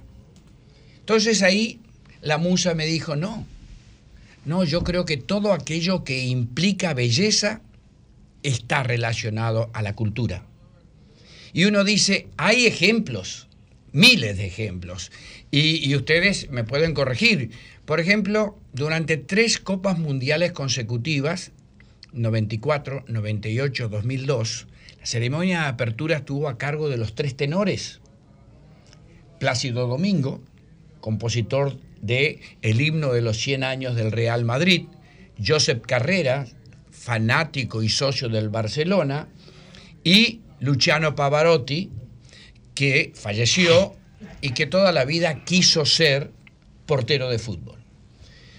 Pero siguiendo con este tipo, este tipo de menciones a personalidades, Elton Jones, uno de los artistas que sí. más copias ha vendido, Una boleta cara que tiene ahora. eh, fue presidente de su equipo, Watford. Sí. De la primera división de ¿En qué, en Inglaterra. qué año fue eso, don Jorge? Eh, estamos hablando hace 15 años. Oh, sí, o sea que ya era Sir Elton John. Sí, sí, no. Tenía que para ser presidente hasta de la Junta de Vecinos hay que tener dinero. Ah, ok. Mick Jagger, de Mick- Rolling, Stone. Rolling Stone. es fanático de la selección inglesa. Y en Inglaterra hay una anécdota que ocurre. Cada vez que Mick Jagger va a alentar a la selección inglesa, los ingleses pierden. Entonces, cuando se enteran de que va a ir al estadio, dice, por favor, que no, No, ven, que que, no- no, ven. Ah, que queremos ganar. Es, un Claro. aza- es- es- es- es un azaroso. Eh, Es la voz y uno dirá, ¿no? pero solamente los músicos, solamente los músicos, no, los literatos. También. Tenemos que recordar, por ejemplo, Mario Vargas Llosa Sí. escribió sobre fútbol. Sí, él le gusta el fútbol. Eh, Camilo José Cela. Otro fanático de fútbol.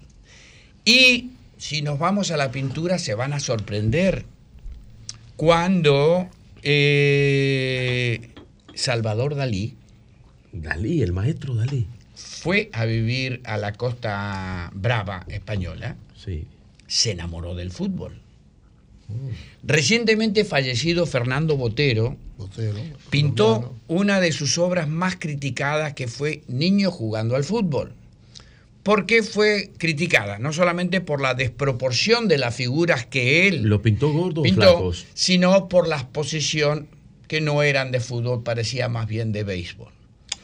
Y Es decir, ¿cuál es el objetivo? Estaban de- gorditos los jugadores que pintó. No, ¿O gordito no, súper gordo. Súper gordo. Pero Súper no es tanto, Si no, uno conoce el Botero. estilo, uno Sí, conoce el conoce el estilo, de Botero, sino claro. La pegó que la manera y la posición de las manos. Los futbolistas no van con las manos arriba, salvo los porteros. No, porque pueden pegarle la bola. Esa pegan con fue, la cabeza. esa fue la crítica. Pero lo cierto es que uno dice arte, artistas, y uno dice, tiene que llevar un instrumento, tiene que llevar un pincel, tiene que llevar algo para ciselar. Pero arte también es llevar el balón entre los pies para producir arte. Y yo creo que ahí está la magia del fútbol que no deja indiferente absolutamente a nadie y poco a poco en República Dominicana estamos entendiendo ese mensaje. Una cosa es que te guste o no te guste y la otra es que no te deje indiferente. ¿Y por qué no te deja indiferente? Porque el fútbol se juega con la cabeza. Los pies son las herramientas para ejecutarlo. Y cuando se hace bien nos enamora. Y cuando nos enamora convoca público. Y cuando convoca público, en República Dominicana tenemos que tratar de convertir a, en fanáticos a los espectadores. Y yo creo que ahí la pelota, el deporte nacional, nos lleva enormemente. Es verdad que cada día va más gente al Estadio Olímpico cuando juega la selección absoluta, masculina o femenina. Pero convocamos espectadores. Es algo muy diferente al fanático. El fanático es aquel que mueve al equipo cuando el equipo lo necesita, el que alienta. Alentar cuando se gana 4 a 0 es subirse al carro de los triunfadores. El jugador número 12, el fanático, es precisamente al que nosotros tenemos que terminar de conquistar. Cuando eso lo logremos, tal vez se habrá acabado mi trabajo. Ahora, en la formación, en la de los futbolistas se utilizan recursos como la música en ese entrenamiento. Te hago la pregunta porque si simples mortales como nosotros podemos au- aumentar nuestro rendimiento haciendo senderismo, en el gimnasio, en la práctica deportiva preferida nuestra, no sé si ustedes lo harán en golf, escuchando música y realmente uno se olvida de, cu- de cuán cansado está y va más allá. En el En, eh, entrenamiento Cap- pasa. capté tu inquietud. En, en la fase de precalentamiento, eh, en Brasil se implementó durante mucho tiempo la música. Es decir, las prácticas de fútbol comienzan como cualquier otra actividad física. eh, puesta en calor, warm-up, dicen lo- lo- lo- los americanos, ¿no es cierto? El calentamiento que es preparar el físico para un esfuerzo posterior. Y ahí sí entra la música y si es rítmica, mucho mejor.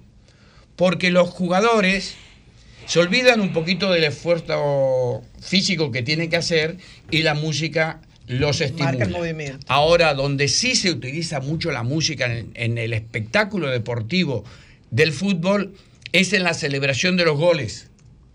Quien ha tenido el privilegio de asistir a un verdadero partido profesional en todas partes del mundo se aprovecha ese momento para colocar música alegórica.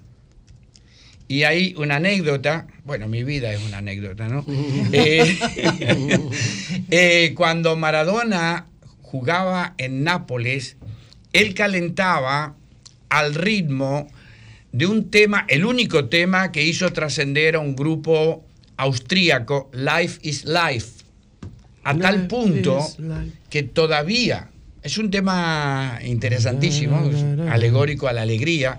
Si, si lo encuentras, eh, José, me, me vas a dar la Sí, razón. Life is life. Life is life. Y Life is life.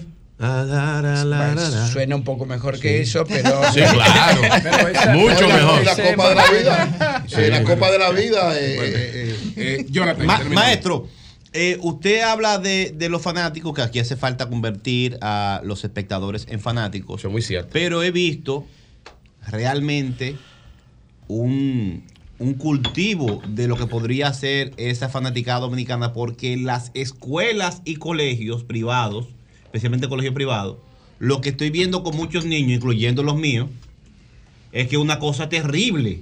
Es un se levantan con el fútbol en la cabeza y ahora se saben todos los números de todos los jugadores del mundo. Las estadísticas con menos de 10 años. ¿Cómo va a impactar eso en, en la Liga Dominicana? Hace muchos años hubo un spot eh, comercial, creo que era de una marca de, de- de- de una bebida alcohólica, que decía que somos un país muy especial. Y somos un país muy especial porque República Dominicana en el fútbol se produce lo siguiente. Son los niños Increíble. que hacen que lleven a papá, mamá, abuelita, nana y chofer al fútbol. Un partido de fútbol de niños menores de 10 años puede llegar a convocar más público que torneos competitivos de adultos. Y lógicamente, la intención de agradar al hijo se convierte en un evento social, pero con el correr de los años las cosas van a cambiar, porque esos niños que hoy en día practican fútbol se van a convertir en adultos. Una locura. Y ese proceso va a ser a la inversa. Claro.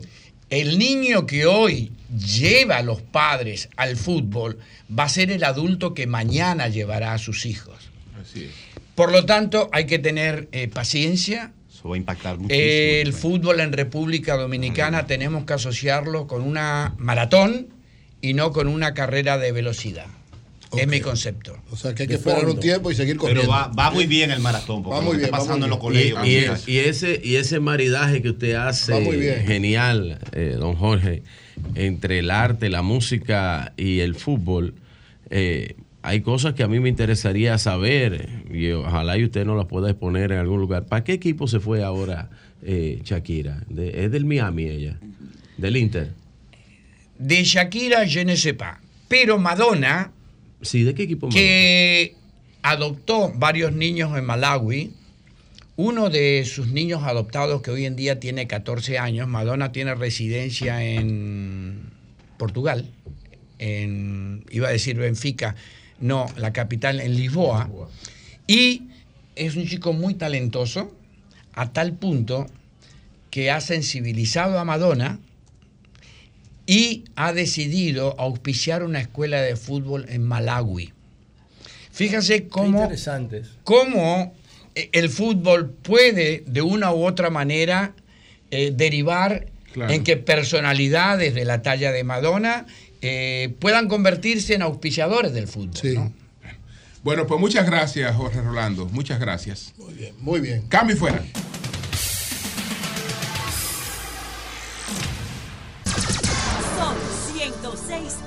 106.5. Bueno, señores, son las 9 en punto de la mañana. Buenos días, José, adelante. Bueno, señores, saludos a todos en este inicio del fin de semana, que espero que lo disfruten. Recuerden que si se planifican, lo disfrutan más. Si no, se le vaya el fin de semana comiendo y viendo series de Netflix. Y no se reponen de la jornada laboral. Yo tengo un el tiempo que no veo una serie de Netflix. Bueno, la serie de Netflix pues, hay que buscarla como una aguja en un pajar, porque la mayoría son historias que alargan de manera innecesaria. Están subiendo, hermano, las películas de Naruto a Netflix. Así que los seguidores de Naruto que, que sepan que es están un subiendo la- las clásico. películas. Ay, papá. Y Eury vio, y yo está estoy gratis viendo en ahora. Los YouTube no, no, Elegidos. Los elegidos. Los Joseph, elegidos. Joseph, buenísima. A mí me apasiona siempre Brillante, todo lo que tenga que ver con la historia de Jesús. Y Yo voy a tirarme un par de películas de Naruto este fin de semana. Hoy, hoy se- Naruto, Naruto, Con los muchachos. Sin embargo, entre- estrenaron una película sobre, eh, eh, a propósito del golpe de Estado a Allende. Allende. Estrenaron una película de, eh, comparando a Pinochet con un vampiro. Mierda. Buenísima esa. Eh, eh, no, Yo, la- le tiré- yo le di 20 minutos, la vi, es una puesta en escena brutal, se Muy parece, bien hecha, se sí. parece mucho la, la forma de dirigir de, ¿cómo se llama el mexicano que ha ganado todo, el que hizo Pinocho? Eh, eh, que está expuesto en el Museo de Arte de Nueva York, en el MoMA. ¿Qué hizo Pinocho? Sí, sí. Eh, bueno, ese, sí, ese mismo. Maynita, eh. eh, ¿cómo se llama? El, el, el, el toro, director, director, a, del pare... toro. Del toro, Benicio. Guillermo del, Benicio. Guillermo del Toro. Se, se, parece mucho a su forma de dirigir. Esa película Guillermo chilena, del Toro, Guillermo Diablo, toro. es una mexicano, eh. es, es, una, es una forma de cómo, señores, no importa lo que tú logres manipular y todo, al final sale la verdad. Y yo pienso que todos los familiares de Pinochet están pagando ahora lo que Pinochet hizo. Y tuviste, lo, oye. Porque es una vaina brutal. Eh, las, lo que la película trata de reflejar es la sed de sangre del tipo, la sed de muerte, de venganza, de hacer maldad. Y entonces lo ponen como si él fuera un vampiro, un conde, que va eh, ubicando sus víctimas, acorralándolas, chupándose. Una cosa brutal. Traten de ver esa vaina. Oye, José, para mí, yo la vi la película, la, disfruté. Pero, oye, una de las cosas que más llama la atención, él pone a Pinochet como hijo de Margaret Thatcher. ¿Tú sabes por qué, verdad? Lo protegió, claro. Por, por porque, de, lo, oye, de, ella es la mamá vampira de Oye, claro, una cosa. Claro, no, eh, es. Es que Pinochet tiene un origen europeo y él lo trata. No, no, trae de la, trae, lo trae de, de la de Italia, de Italia. Lo dijo Facundo que los argentinos son los más europeos de los americanos. No, pero en el caso de Pinochet. Era chileno, el caso Los chilenos lo que tienen es mucha influencia alemana. Los argentinos también. El caso de Pinochet y la Thatcher fue que cuando Garzón dio la orden de apresamiento, él estaba en Inglaterra, lo apresaron y la Thatcher lo soltó y dijo, lo suelto porque él nos ayudó en la guerra contra, contra Ahora, Argentina por la Malvinas. México, claro. México, tiene en, en, esta etapa, por supuesto, Ahora, tres grandes directores de cine, donde está pero el propio, película, el Conde, eh, Guillermo del Toro, pero también está Alfonso Cuarón y no, está sí. Iñárritu. Ahora, tú sabes lo más, lo más grave, la voy a ver, tú, pero, sabes lo más grave la luz, que han querido lavar la imagen de, de la, derecha internacional. Y ese tipo fue el que también participó para eliminar, para eliminar a Allende y a la Revolución Popular y a Democrática. Porque Allende ganó por elección, por, por Sí, lo que pasa es que el tema de, Pinochet, eh, cuando si, tú tienes que situarte en el medio. Y la Operación Cóndor, ¿qué sí. justifica en ese tiempo agarrar aviones y poner a la oposición en aviones y poner el avión a dar vuelta y tirarlo? No, aquí en la también, selva. Lo dice aquí, ahí aquí también hicieron una vaina. Aquí también se llamaba Operación Limpieza aquí. Lo que pasa es que aquí lo, aquí tiraron, aquí, aquí lo tiraron de, de, de bueno, porque no había. ¿Qué es lo que van a tirar si los aviones lo tenían? Si lo, Ahora, si lo, de, lo, lo, de, lo, lo de fue una limpieza, vaina. mi hermano. Oye, lo droga, agarraban a los presos políticos, lo drogaban, lo montaban en un avión y lo dejaban para que cayera. bueno, señores, miren, continuando con los temas. Hoy se presenta déjame ver si es hoy, Rubén Blades. No, mañana. Sí, hoy, hoy. Mañana. Mañana. Mañana. El sábado pasado se presentó Fito en el mismo lugar, Fito Paez. Miren, señores, en mi lista de los mejores cantautores de la historia de Hispanoamérica, yo tengo a Rubén Blades en el número 6. ¿Y a Ricardo Jona? No, no lo tengo. Oh, ah, en el 1, en el 1 debe estar Ricardo Arjona. No, no está así. No, Arjona es bueno. No, pero no está en el top 10, por ah, Dios. Eh, si, Ricardo Arjona hace una lista, no se pone. Pero en el día tuyo no está. No, oye lo que yo estoy diciendo. No, pues está mal. Pues. Oye lo que yo estoy diciendo. tampoco es para tenerlo. Oye lo que yo estoy diciendo. Y a Silvio no necesita. Si Ricardo Arjona hace una lista del top 10 de los cantautores de Latinoamérica, él no se pone. Claro que en primer lugar. No, imposible porque él no es loco. Entonces, yo tengo a Rubén Blades en Rubén el Blades es Yo tengo a Rubén José. Blades en el 6. José, Rubén Blades hoy. Después de después de, Pablo Milanés. Después de Pablo Milanés. No, pa, de Sabina, yo tengo a Rubén Blades en el 6 porque Rubén Blades ha escrito obras maestras. No, Blades, maestras, obras maestras como Ojos de perro azul, como Periódico de ayer que lo canta Héctor Lavoe. El cantante. Perdón. La familia. Hermano. El cantante. Esa canción de Héctor la Lavoe. El cantante. Oye, no, sí, de plástica. Y Paula C. Y Paula, Paula C. Pablo García, Pueblo. Adán García. Adán García. Ha escrito. No, no, y la de la familia, maestra. ¿cómo se llama, Eury? Eh, amor y eh, control. Amor, y control. Ah, ha, escrito Ay, tiburón. Obra maestra. Amor y control. Es lo que quiero. Póngame a hablar de amor y control, José. Para mí, ah, amor y control es un himno, es un himno a la familia. Yo Joel, ponga amor y control es un himno a la familia. El que no la haya escuchado que la ponga. ¿Por qué estoy citando? ¿Por qué estoy todo, todo? Arnulfo Romero eh, ¿Por qué estoy citando a Rubén Blades? Bueno, porque para mí Rubén Blades es para Latinoamérica lo que Bob Dylan es para Estados Unidos o lo que Rolling Stone es para Europa, para mí. Entonces, un tipo de ese nivel, de esa grandeza, tú no lo puedes meter en un pabellón de voleibol. Por eso yo no voy a verlo, porque para mí es una falta de respeto. Pero, no lo voy a ver.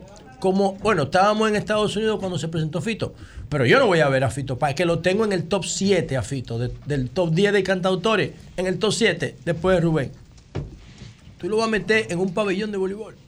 Por eso no voy hoy a verlo. Él se, presentó, él se presentó en Nueva York en el United Palace. Judith Stefan fue a verlo y me dice que fue una cosa brutal la puesta en escena. La- la- el soporte audiovisual y la calidad de la presentación de Rubén Blades y su banda es increíble. Pero yo no creo que puedan lograr ese efecto. José, el periódico porque- de ayer no lo escribió Romero. No, no, el cantante. Ah, el, cantante, sí. de Héctor Pero, Lavoe lo escribió. El cantante sí. El cantante lo escribió. Pero el Rubén periódico de Blades, ayer lo pero escribió el- Curé. Rubén, sí, dice no, no, Pérez. el cantante, el cantante. Eh, lo escribió Rubén Blades, uno de los himnos de, las, de la historia de la, De la salsa, el cantante. Que José- Para mí, la canción que mejor define a Héctor Lavoe. Yo José, tú sabes la historia de Rubén, ¿verdad? Rubén era mensajero Claro, de la Fania. claro, Y estaba ahí, él dijo que él quería estar en la Fania, entonces escribió esa canción y ahí. Y no, y busquen la historia de Paula C, que deben hacer una Que película. era su novia, Paula C. Era una era hija de no- unos judíos que tenían una tienda hippie Brillante. en Nueva York y, y en los ensayos de la Fania Rubén iba a visitar esa tienda Sí. con otros miembros del grupo y conoció a esta mujer maravillosa que lo volvió loco y Dice le Alexis escribió, Rubio que te faltó la más le conocida. escribió Paula C, Paula que es C. una maldita Oye, joya. qué triste quedé. Alexis ¿Cuándo se fue Paula la más C? conocida? Bárbaro. Pedro Navaja. Bueno, la pero- más conocida. sí, pero quizá ah, la menos ah, artística No, pero es una historia de Nueva York, No, hermano. no, una José, historia, una brillante, historia, una historia. Brillante. Una historia. Pero es No, sí, que la Rubén- más popular Rubén de todas. es. Pedro Navaja, la más popular. Sí, la más la más popular. Sin embargo, yo decía aquí cuando critiqué el hecho de que presentaran a Fito y a Rubén en esos en un pabellón de voleibol, cité a Alberto Cortés que le dijeron que por qué no cantaba en los estadios de fútbol en México y él dijo, "¿Por qué? Yo no soy futbolista. Yo soy un cantante y voy a cantar en un estadio de fútbol cuando los, cuando los equipos de fútbol jueguen en un teatro, en un escenario. Hay que hacerme un escenario porque yo lo que canto. Rubén- eh, eh, Alberto Cortés, que ya murió, que lo tengo en el top 3 Maestro. de los mejores cantautores de la historia de la humanidad. Bien colocado, podría estar en el y dos. después de En el Serrat. uno podría estar Es como en el, cantante. en el 2 está Serrat. Pero latinoamericano. Y en el 3, Y en el 1 latinoamericano. está Silvio. man. Y latinoamericano Silvio y después Alberto Cortés. Sí. Ahí. Totalmente, totalmente. Alberto Cortés es una. Escríbele esa lista que la voy a firmar. Bueno, entonces, señores, nada, una pena esto. Rubén Blades está en el ocaso de su carrera. Igual que Rolling Stone, igual que Bob Dylan. Sí, pero esos tipos no se prestan para esa vaina. Rubén Blades es un patrimonio de Latinoamérica. Uno de los artistas más impresionantes que haya dado nuestra región. Bueno, por otro lado, señores, brevemente. Ah, ahorita voy a irme un poco más temprano porque voy a participar en el día de hoy como expositor en un seminario que tiene el Defensor del Pueblo, Seminario Internacional sobre Control Social, Auditoría. Ciudadana y Ciudadanía Responsable. Pero tú te vas a poner un El blazer. tema ¿verdad? que... No, no, para nada. Tú te vas a poner un blazer. Yo ¿Cómo estoy vas a ir a un así mismo, seminario? me voy Eh, para oye, allá. No, yo no me paro a eso. El tema que me, el tema que me convoca son los medios tecnológicos como mecanismo de incrementar la participación ciudadana y mejorar las decisiones regulatorias y administrativas. Ese es un tema súper interesante. He preparado una presentación con varios slides para explicar cómo la tecnología puede servir de mecanismo de control en, eh, en los poderes públicos. Eso es clave. Eso se llama gobierno electrónico. Los gobiernos le tienen miedo como el diablo a la cruz a la tecnología porque la tecnología nadie la puede controlar. Y, y cierra los espacios de discrecionalidad y de sombra del poder. Entonces hacen una vaina que se llama publicación de nómina y publicación de compra y creen que eso es gobierno electrónico. Le hacen creer a la gente. Y vamos a explicar cuál es la esencia del gobierno electrónico, que es que todo lo que se hace con dinero público se pueda ver desde todos los puntos de vista. Ese es el concepto. Que todo lo que se hace con dinero público lo pueda ver todo el mundo desde cualquier ángulo, como si fuera una copa de agua transparente. Eh, no es lo mismo que tú publiques una nómina y una lista de compras. Son cosas totalmente distintas. ¿Por qué eso no ha llegado a República Dominicana? Porque la sociedad civil no se ha empoderado de eso. Tiene que haber ONGs como participación ciudadana que reclamen gobierno electrónico de verdad. de 0 a 100. Y eso impacta positivamente los servicios públicos como ustedes no se pueden ni imaginar. ¿Por qué el caos del tránsito en República Dominicana se profundiza cada vez más? Porque no utilizan adecuadamente la tecnología para Eso, eso trató de buscar eh, cuando se creó ese proyecto, ese programa que empezó a funcionar muy bien y se estaba desarrollando eh, muy bien, República Digital, pero lamentablemente en los últimos años ese, ese proyecto Digital fue. ha involucionado. Bueno, después le cambiaron el nombre a un proyecto que yo tengo que se llama Gobierno Electrónico y entonces lo caricaturizaron. no, no fue caricaturizado. Yo estaba ahí. Pero funcionaba. Bueno, cosas. vamos arriba entonces, señores. Otro tema breve. El PRM tiene su convención el próximo domingo. El PRM está bien en términos de posicionamiento porque además de que creo que el presidente Abinader ha hecho una buena obra de gobierno que ha salido mejor que como candidato siendo presidente, tienen un factor que es clave, que el PLD lo mantuvo desde el 96 hasta el 2007, que se llama la unidad partidaria. El presidente Abinader tiene el control de su partido. Creo que la participación de Guido y, y de, y de Ramón Alburquerque legitiman el proceso, porque al presidente Abinader le conviene competir con alguien, porque los sistemas electorales nuestros están basados en la competencia. Entonces, no hay una propuesta de a unanimidad, de consenso para presentar al presidente Abinader. Y para hacerle coro a la democracia es mejor salir ganando un proceso interno que te sirve inclusive de impulso, de plataforma. Yo recuerdo que en el 2007, cuando se enfrentaron Leonel y Danilo por primera vez, que se enfrentaron, que Danilo decidió desafiar a Leonel en el 2004, no se atrevió, lo quería hacer, pero no se atrevió. Y ya en el 2007 decidió hacerlo. Yo recuerdo que en un momento dado, Eury y yo éramos los que comunicábamos a los dos grupos. Eury y yo. Eury del lado de Danilo y yo del lado de Y te fuiste tú poner Leonel. Bueno, me fue porque yo, era de- yo no era de ninguno, yo era peledeísta.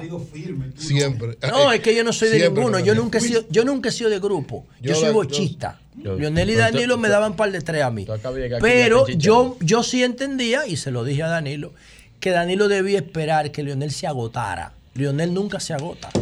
Leonel, le va, le va a ganar 200. ¿Y entonces? Nada, ¿Y entonces? decidió enfrentarlo. Si se lleva de ti, si se Pero lleva de ti, fíjate, Danilo no fuera Ahora. ¿qué pasaba en el 2007? ¿Por qué lo cito? Lo cito por lo siguiente. En el 2007, cuando se enfrentaron Leonel y Danilo, Francisco Javier, que era el coordinador de campaña de Leonel, acuñó una consigna que rezaba 90-10. Y empezaron a promover esa vaina en todos los medios, 90-10, 90-10, 90-10, 90-10, 90-10, indicando que el resultado iba a ser aplastante en favor de Lionel. Y al final, el resultado fue 70-30. 70-30. 70-30, no Coño, redondeando. pero ¿y qué? ¿cuánta mezquindad tre- eh, 15 años después? 70, Pedro, Dios 30. mío? 70-30 Fue fue, el 72-28, resultado. está bien, Fue pero 70-30. Era normal, una gente en el poder. 70-30 fue el resultado. Entonces, Lionel se quilló con ese resultado, porque Lionel quería un 90-10. 70-30 fue el resultado, pero ese 70-30 significó algo muy malo, que yo espero que el PRM lo revise y se mire en ese espejo.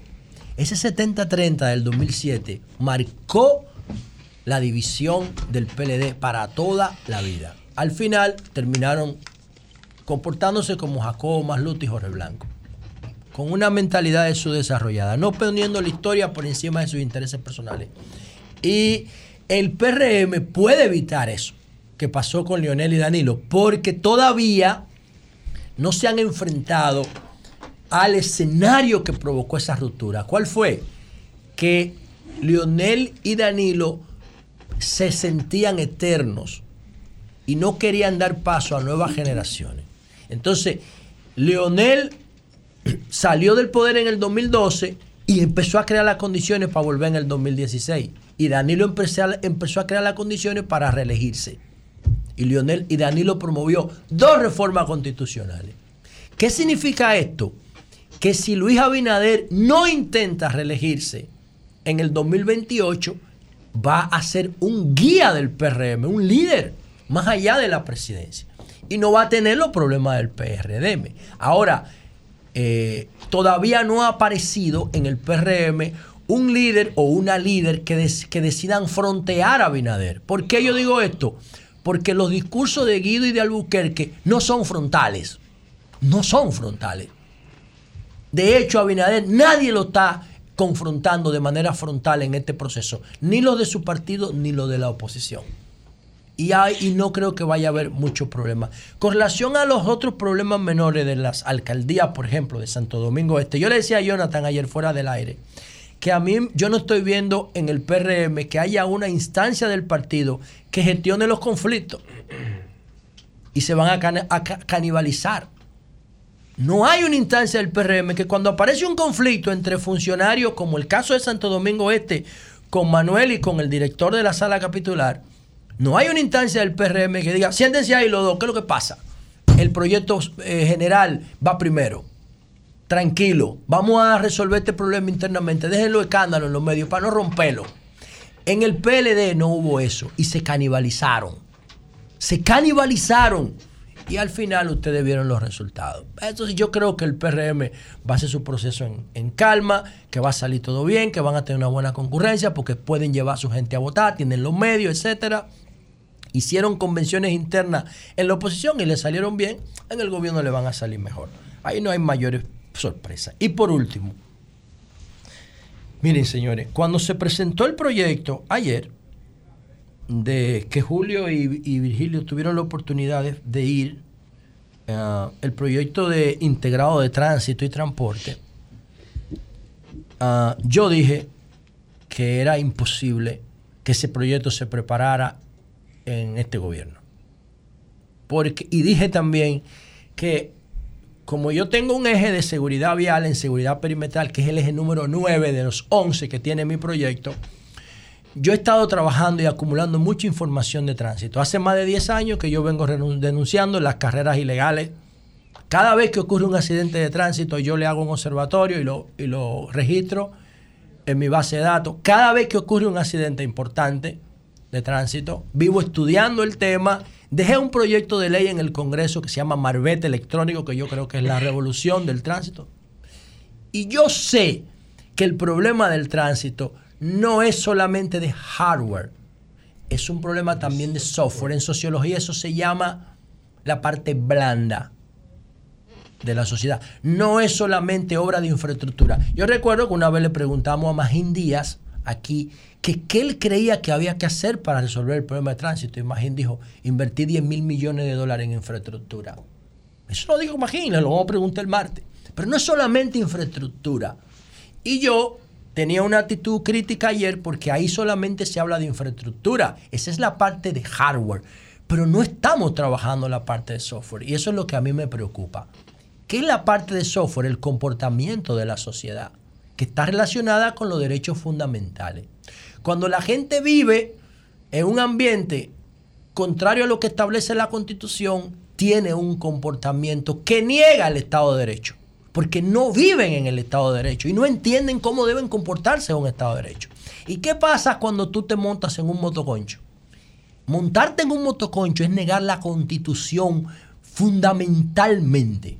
Nadie tiene un casco protector, no se respetan las señales de tránsito, tú te subes por la acera, atropellas las áreas verdes, te metes en vía contraria. Y cuando tú sales del motoconcho y te, montan en- te montas en un Hyundai Sonata, tú vas a reproducir el comportamiento del motoconcho en el vehículo. Y ahí viene el problema. Esa es la parte blanda del diagnóstico que no está en ese proyecto. Y eso es lo que yo quisiera que le integren. A mí no me interesa ser funcionario público, para nada. De hecho, estoy creando las condiciones para irme de esta ciudad tóxica. Quiero irme de la ciudad y le digo a la gente que si no está sobreviviendo aquí, que se vaya, porque esto se va a complicar cada vez más. Eso afecta a la salud mental. Entonces, eso es lo que quería decir sobre el proyecto. Pero ayer busqué información, hablé con personas clave y efectivamente me dijeron que ese proyecto es una recopilación de los proyectos que han estado ahí desde de Andino. Desde de Andino con el metro y la agencia de cooperación francesa. Se lo dije ayer. No se lo dije, se lo dije. Yo quisiera que alguien se atreva a desmentirme, para que tú veas lo que le voy a sacar. Y no solamente el proyecto de, de, de Andino, que de Andino fue que empezó con el proyecto de Tobías Crepo, de la ley 63-17, y la Alianza de Cooperación Francesa, porque ellos fueron los que hicieron el metro. Que te dan la cooperación primero, pero después vienen los negocios. Claro. Ah, pero no solamente la Agencia de Cooperación Francesa, Odebrecht. Odebrecht. Esos son los proyectos de Odebrecht. Lo han recogido todo. Y Julio lo sabe eso. Esos son los proyectos de Odebrecht que lo recogido. Que yo no veo nada de mal en eso. Inclusive, el que está dirigiendo intelectualmente, que está haciendo las microsimulaciones, es un brasileño. Se llama Frederico Rodríguez, que es un tipo brillante, doctor en tránsito y transporte. Se lo dije a Eury ayer, cuando terminó el programa aquí. La única crítica mía es que no es malo que lo retomen, eso está bien. Yo creo en eso. Pero hay que dar el crédito. Pero no solamente el crédito, sino que hay que incluir la parte blanda. Hay que trabajar el comportamiento de la gente mediante la base del conductismo. No tú le puedes poner los highways que tú quieras y va a seguir el problema del transporte. Porque hay un problema de corrupción en el fondo fuerte y de un comportamiento, de, una, un estado que incentiva lo mal hecho. Y termino con lo siguiente. El que se mete en la cabeza del túnel, violando la fila, que tiene 500 y 600 metros, llega primero a su destino que el que, refre- que el que respeta la fila. El que viola la ley de tránsito llega primero a su destino. Y ese es un problema fundamental que hay que resolver. ¿Y cuál es mi reserva? Y con esto termino. Miren, señores. El tapón de la Isabel Aguiar, para que ustedes vean esto. El tapón de la Isabel Aguiar, que yo he denunciado por muchísimo tiempo y cada vez que hablo con algún ministro que tiene que ver con eso, le pregunto el tema. El tapón de la Isabel Aguiar con 27, que es la entrada sur a la ciudad, tiene más de 30 años y ningún gobierno lo ha podido resolver. No lo resolvió Leonel, no lo resolvió Hipólito, no lo resolvió Danilo y no lo ha resuelto el presidente Abinader. Y si no han resuelto un maldito tapón en 30 años, tú me vas a hablar a mí de un macro proyecto de 3 mil y pico de millones de dólares cuando tú no puedes lo poco. Tú no puedes resolver un tapón en la Luperón con 27 Isabel Aguiar, que tiene 30 años eso entaponado. Tú no te imaginas el dinero que cuesta eso diario.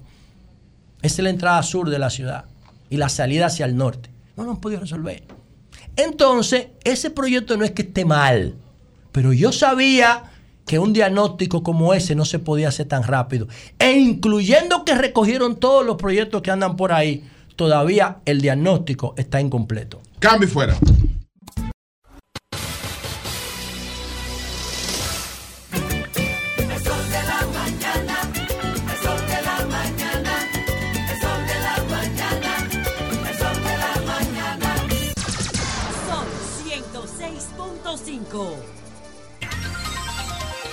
Son las 9.30 minutos. Señores, vamos a conversar breve con el alcalde Manuel Jiménez, que participa en la convención del próximo domingo en el PRM para eh, la candidatura a la alcaldía en Santo Domingo Este.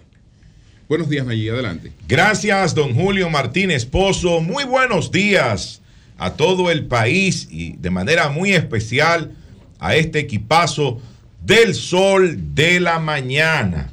Señores, antes de pasar rápidamente con varios temas picaditos que tenemos para este viernes, yo quiero decir que hoy es día de San Miguel Ar- Arcángel, que es el patrón del ejército de la República Dominicana. Así que. San Miguel venció. Nuestros saludos, ¿verdad? Nuestra felicitación en este día para el ejército de la República Dominicana, que es día de su patrono, San Miguel Arcángel. Y felicitar a varios que llevan este nombre, Miguel. Ah, sí. Ahí Papá, está. Hay dos Miguel. Yo conozco tres que son amigos míos mi y hermano. quiero aprovechar para felicitarlo a Miguel David Collado Morales, quien es David Collado, ministro de Turismo, nuestro Amigo- amigo, amigo David. suyo. Eh, amigo, Amigo. mío, sí señor, Amigo mío. De mucho tiempo. Usted lo llama y le toma el teléfono. Sí, señor. Sí, señor. Se toman de mucho tiempo estudiamos en el mismo colegio. Estoy preguntando. Estudiamos en el Instituto San No, Juan no, pero no, yo no- no me su vida, No, yo no, no- Ay, pero, yo pero soy para que tú sepas preguntas. desde dónde viene esto. Pero bueno, un saludo muy especial para David Collado. También para otro hermano que me ha dado la vida, Miguel Medina. Miguel Medina. Un fuerte abrazo. Es que es muy joven. Miguel es tu papá. Es muy joven. Un fuerte abrazo para Miguel Medina. Tengo que pasar por allá, Miguel. Y también un fuerte abrazo para don Miguel Guerrero. Un abrazo don Miguel Importante periodista, un maestro en la República Dominicana. Y déjame conectarme ahí con Miguel Núñez, un amigo mío de infancia, un hermano, que está también de cumpleaños en el día de hoy, vive en Patterson, New York. Y un tremendo Miguel, Miguel Liriano, mi hermano. Ah, pero Miguel pues, claro que sí. Por ahí, por ahí claro. debimos empezar. Sí, sí. Un, un abrazo Santa. para él también. Y no van a mencionar a Miguel Vargas. Usted no le. Cumpleaños. Pero- usted a los Miguel. pero usted a los Miguel. Pero que No, estos, estos tres el Miguel, de San Miguel y le estos tres que yo Ah. mencioné cumplen años hoy. David Collado cumpleaños hoy. Invitar a la gente a que disfrute de la fiesta de San El Miguel. primer nombre de David Collado es Miguel. Hablando de ¿Dónde, Miguelito? Julio. La fiesta de San Miguel. En la zona colonial, desde la mañana hasta la tarde noche, Sí. es fiesta de. Ay, ahí uno se monta con Miguel. tabaco. No, no, eso es Jonathan, cultura. Tú tienes una invitación. Hablando, Jonathan, disculpa, tu Nayib, invitación eh, pendiente. hablando de Migueles, Jonathan no está cumpliendo. hablando la de. Migueles, que hay una. Vamos a dar esta información. ¿Qué pasó? Ten cuidado. El lunes, Ah, pero ya es una primicia. Es un Pero- primicia. Ah, bueno, ah, bueno, ah, bueno. Ah, vamos a dar. pide que tiene de tírala, tírala, tírala, tírala, tírala, tírala, tírala. Tírala. Ah.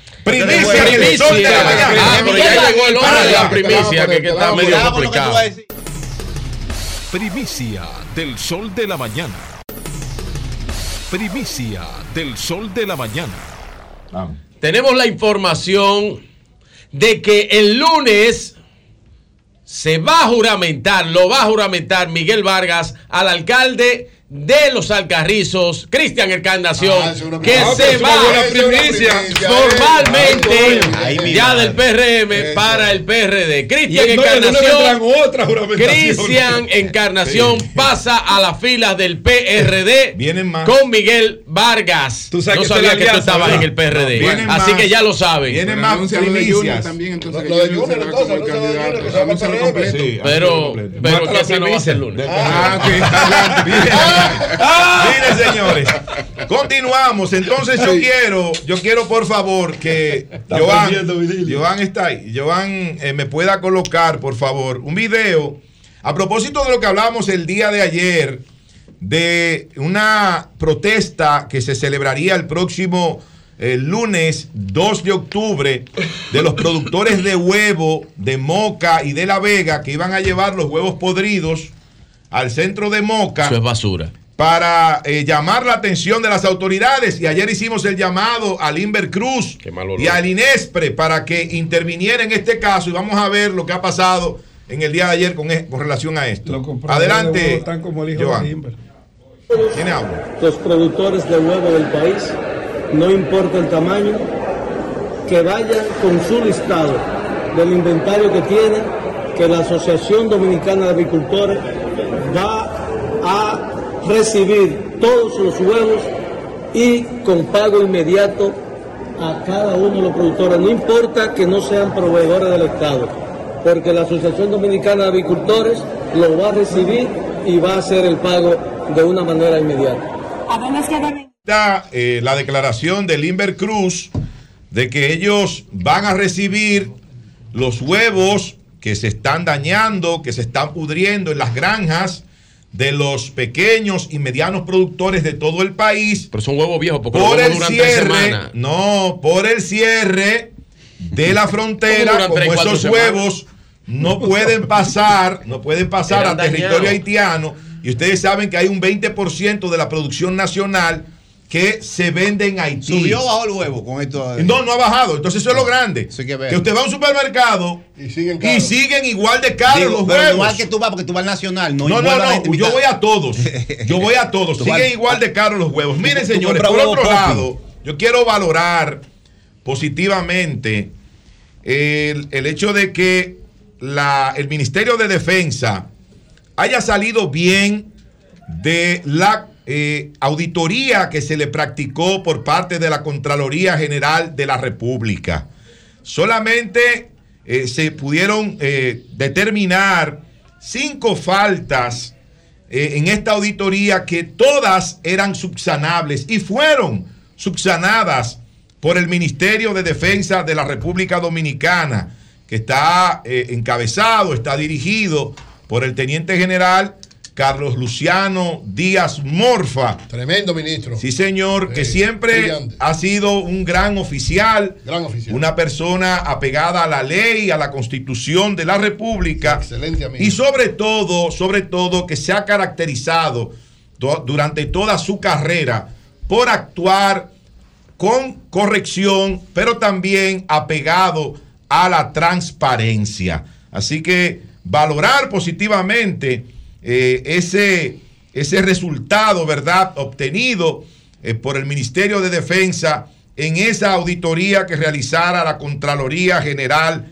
de la República. Nuestra felicitación para el ministro de Defensa, Teniente General Carlos Luciano Díaz Morfa.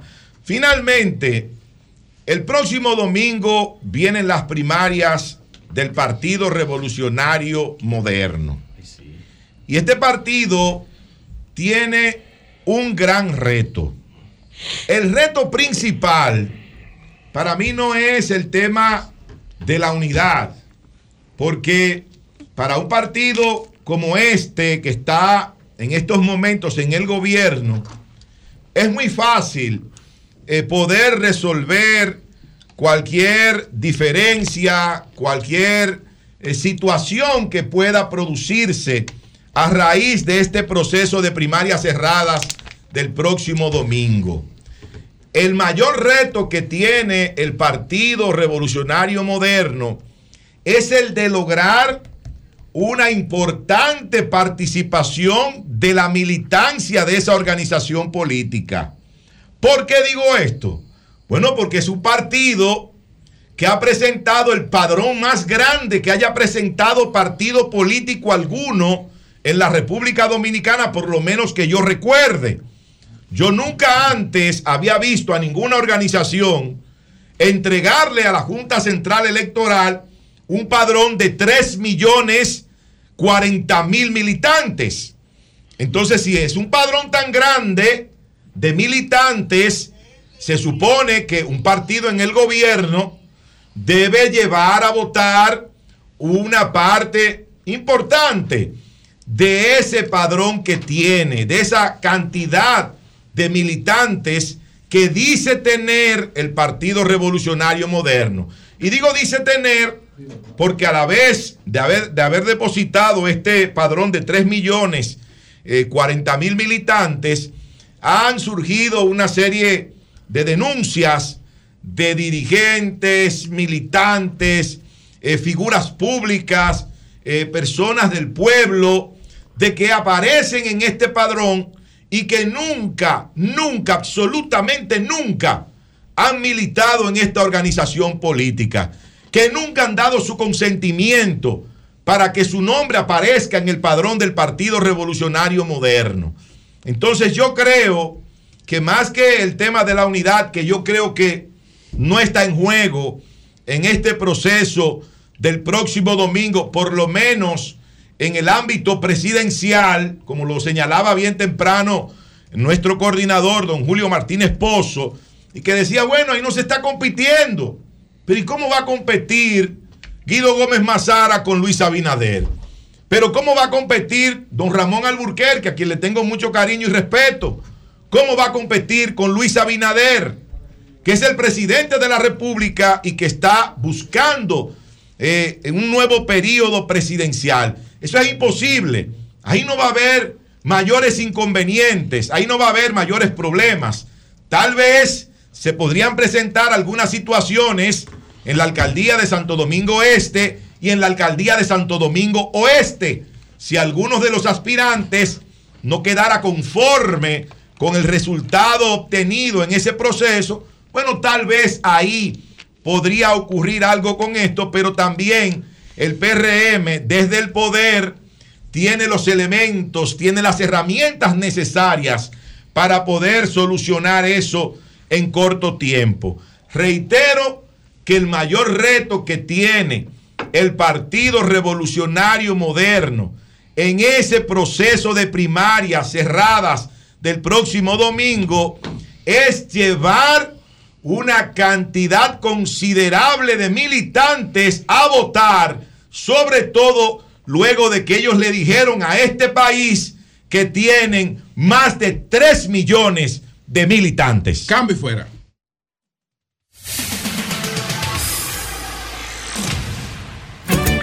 El sol de la mañana, el sol de la mañana, el sol de la mañana, el sol de la mañana. Con Leasing Popular das un salto inteligente para que tu negocio avance. Adquiere los activos que tu empresa necesita como vehículos, flotillas, maquinarias y paneles solares mientras obtienes mayor ahorro gracias a beneficios fiscales del producto, plazo hasta 7 años para pagar, hasta 100% de financiamiento. Banco Popular, a tu lado siempre.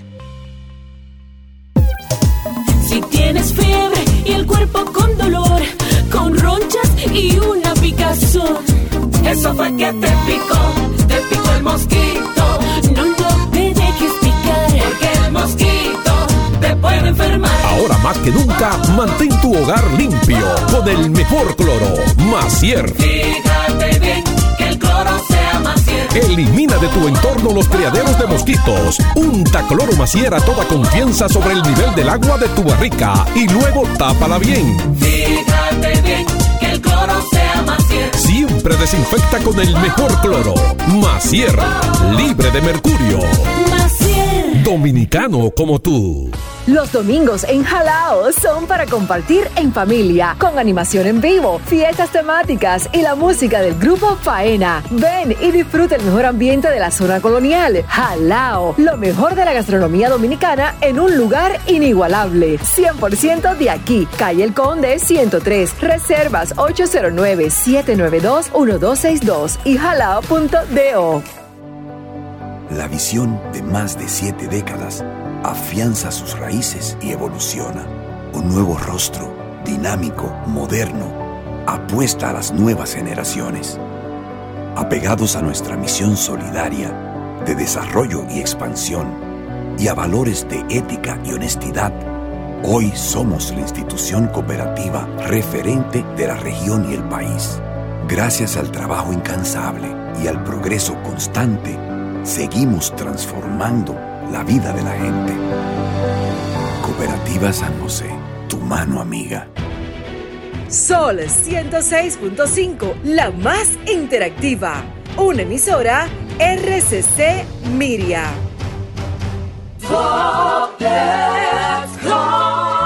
Señor constructor, en el FOPECOMS seguimos avanzando y ahora estamos más cerca de ti en nuestra sede principal de la avenida 27 de febrero 272 esquina Rosa Duarte para servirte mejor y garantizar la protección de los trabajadores de la construcción. Recuerda que cumpliendo con la ley 686 garantizarás el futuro de tu servidor y el crecimiento de la nación. Fondo de pensiones de los trabajadores de la construcción más que pensión. Este lunes 2 de octubre, el Jackset presenta Una Noche Inolvidable. Con la presentación en vivo de Gillo Sarante. Este lunes 2, ven a bailar sin parar con los éxitos de Gillo Sarante en el Jackset. Ven a disfrutar con la voz de la salsa. Gillo Sarante.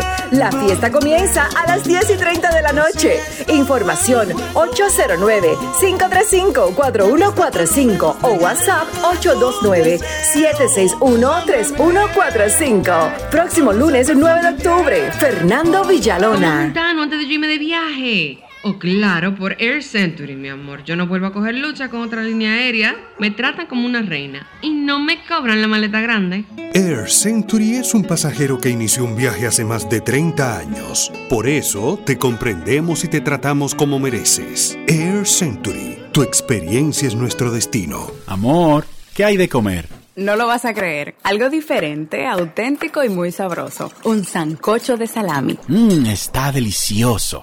Cuéntanos cómo preparas tu salami usando el hashtag auténtico como Sosúa y participa por un año de salami Sosúa gratis. Sosúa, alimenta tu lado auténtico. En la farmacia Medicar GBC continúa el 20% de descuento en todos los medicamentos, pago en efectivo o tarjeta, y estamos abiertos los domingos. Somos GBC, la farmacia de todos los dominicanos. En el 2020, tiempos de pandemia, ganamos. Enfrentando los más oscuros intereses, iniciamos un proceso para convertir la ciudad en un lugar más amigable.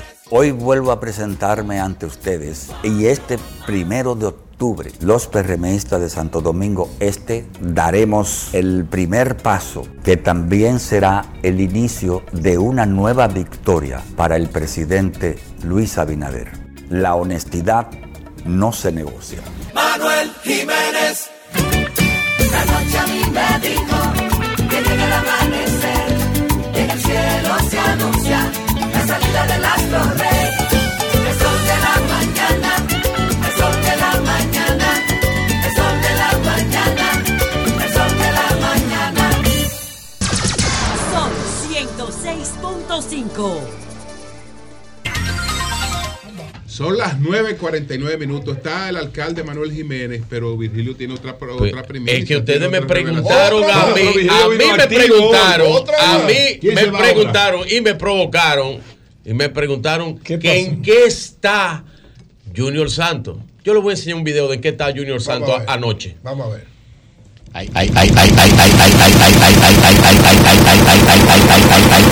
ante sus vecinos y compañeros que este domingo vamos a salir temprano a votar en la convención por el regidor de su preferencia y en la convención por el presidente Luis Abinader. ¿Lo juran? Así lo vamos a tener a Dios de nuestra parte y al presidente también. Muchas gracias. Bueno, pero ustedes querían saber. No, no, no, no. Querían saber que estaba Junior Santos. pero ese compañerita que le está, lo, lo está Pero- pero- Querían saber que está Junior Santos. Pero ¿Quién Julio, dijo Junior Santos? ese grupo, No, porque nosotros lo sabíamos. ese grupo vino aquí, Pero yo le, le y estoy- dijo que estaban reflexionando. Que No, Junior- ya pero- reflexionaron, no, no, ¿qué no, tú quieres? Que dure un año. Ahora no, señores. Junior Pero, Pero pero ya- no han hecho anuncio. Ya, No, ya, ya Eh, Un momentito, un momentito.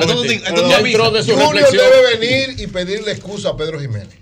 De verdad que, hermano Junior. ¿Pero él- por qué? Él vino aquí cuando Sí. Junior le dijo que cuando Me Pedro comió, le me dijo que no, que no se iba Pero ya Me comió. reflexionó, tú no oyes. Pero que eso era. él, hablaba en ese Pero momento. yo- yo- en ese, ahora, ustedes, querían saber No, en qué estaba Junior Santos. Ahí lo Ya. vieron, buscando votos en la convención para el presidente Luis Abinader. Bueno, señores, no Manuel Jiménez, el alcalde de Santo Domingo Este, está con nosotros. Vamos a hablar de Manuel, eh, con Manuel Jiménez eh, políticamente de- y, del, y del evento del domingo, porque ya eh, sobre la alcaldía tendríamos que, y su trabajo, hablar en cualquier otro momento. Entonces, alcalde, Ahora, Julio, Sí. antes de que usted pase con el señor alcalde, Virgilio, Señor. ustedes los PRMistas no tienen ni idea a quién es que ustedes quieren patear.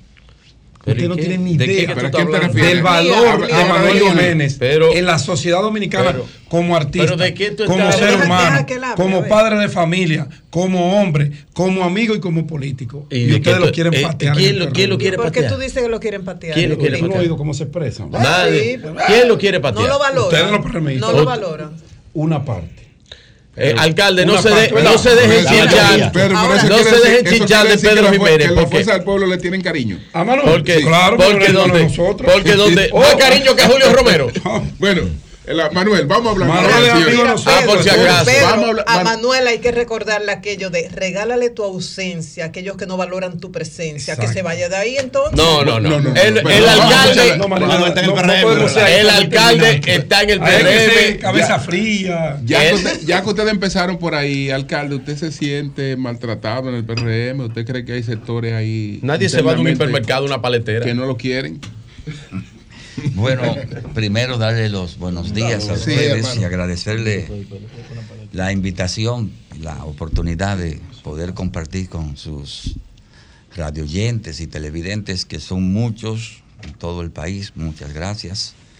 Eh, quiero con iniciar con una felicitación a mi hijo Juan Miguel, que Ah, tú conoces, Juan Miguel. que cumple años. Ah, felicidades. Ah, Juan Miguel, otro Miguel. Sí, otro Miguel.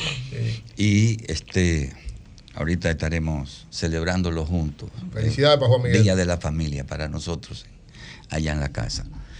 Eh, no, yo no me siento maltratado por ningún PRMista, ni mucho menos, todo lo contrario.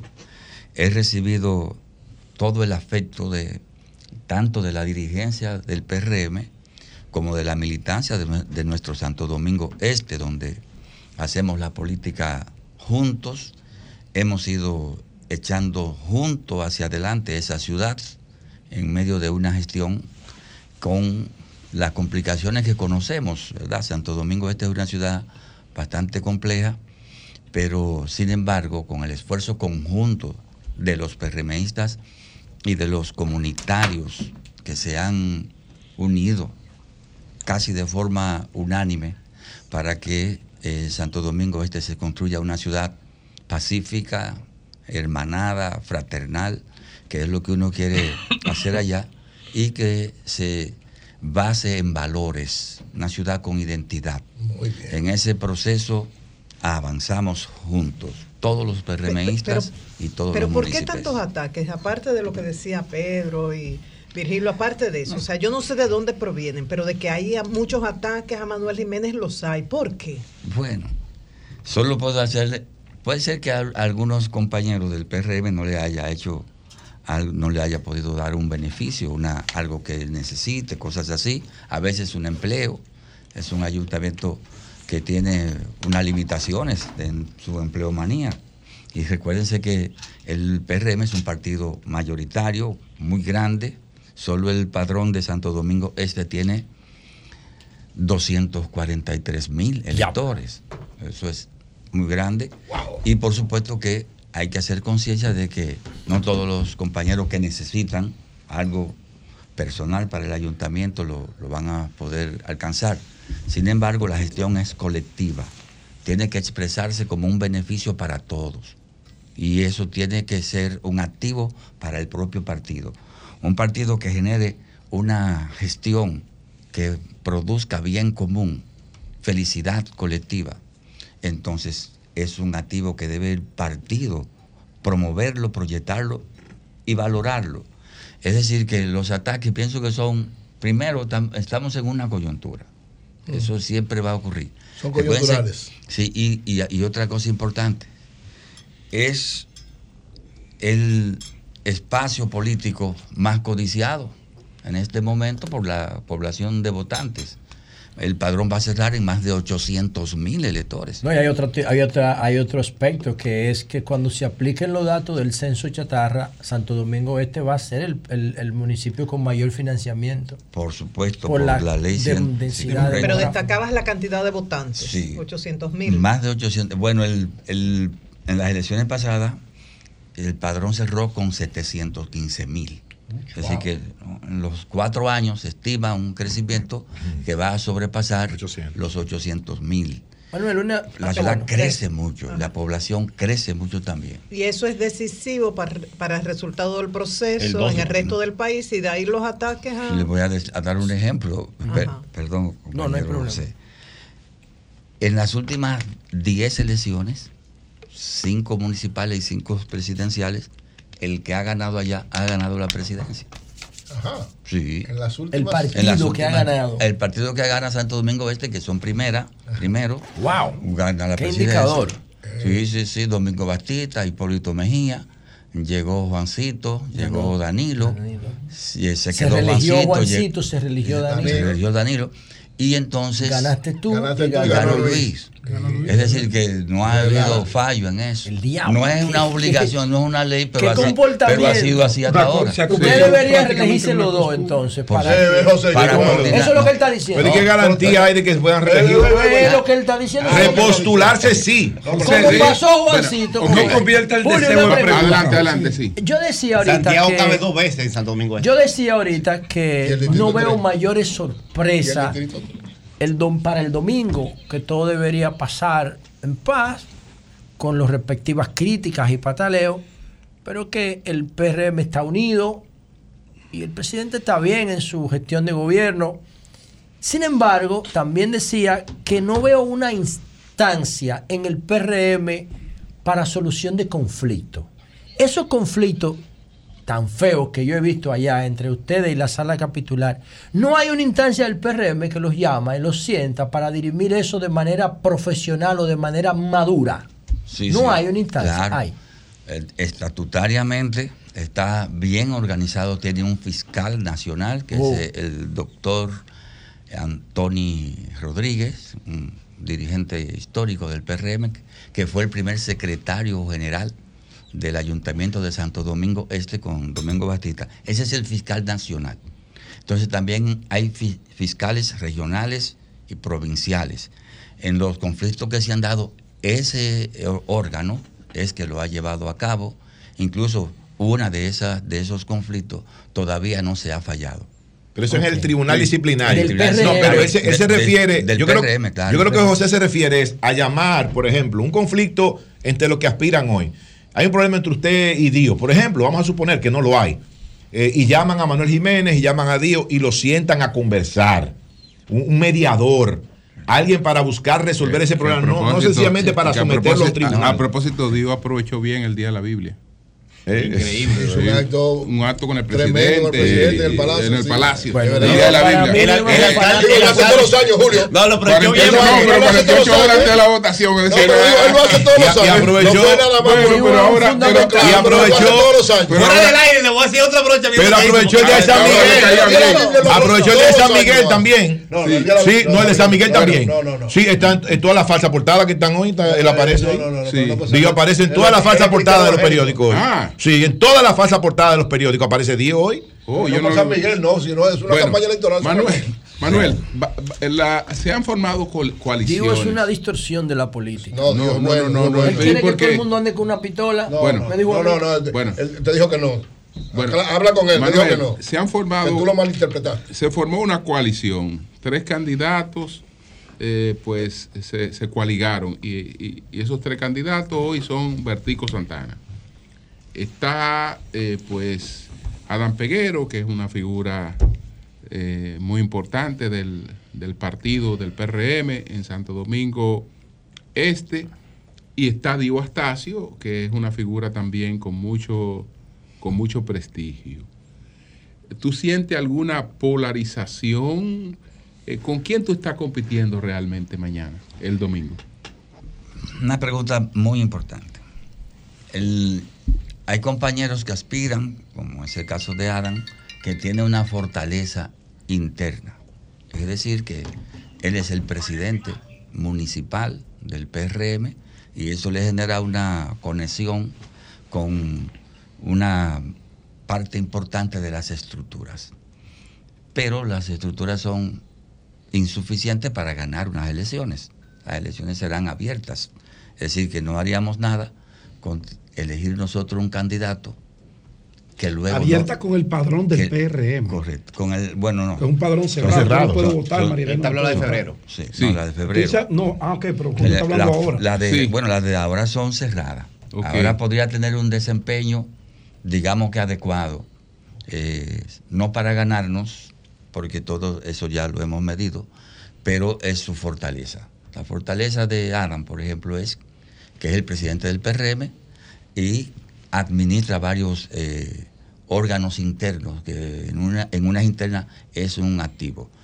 Eh, Vertico igual, es eh, conocido dentro del PRM, poquísimo afuera, y Dio es un poco más conocido afuera que adentro, es decir, tal vez mejor valorado. Es decir, Dios ¿Cuál es flojo adentro. Sí. ¿Cuál es la fortaleza de nosotros, de Manuel Jiménez? Que tiene una fortaleza orgánica en el PRM Sí. y tiene una fortaleza fuera del PRM en la sociedad.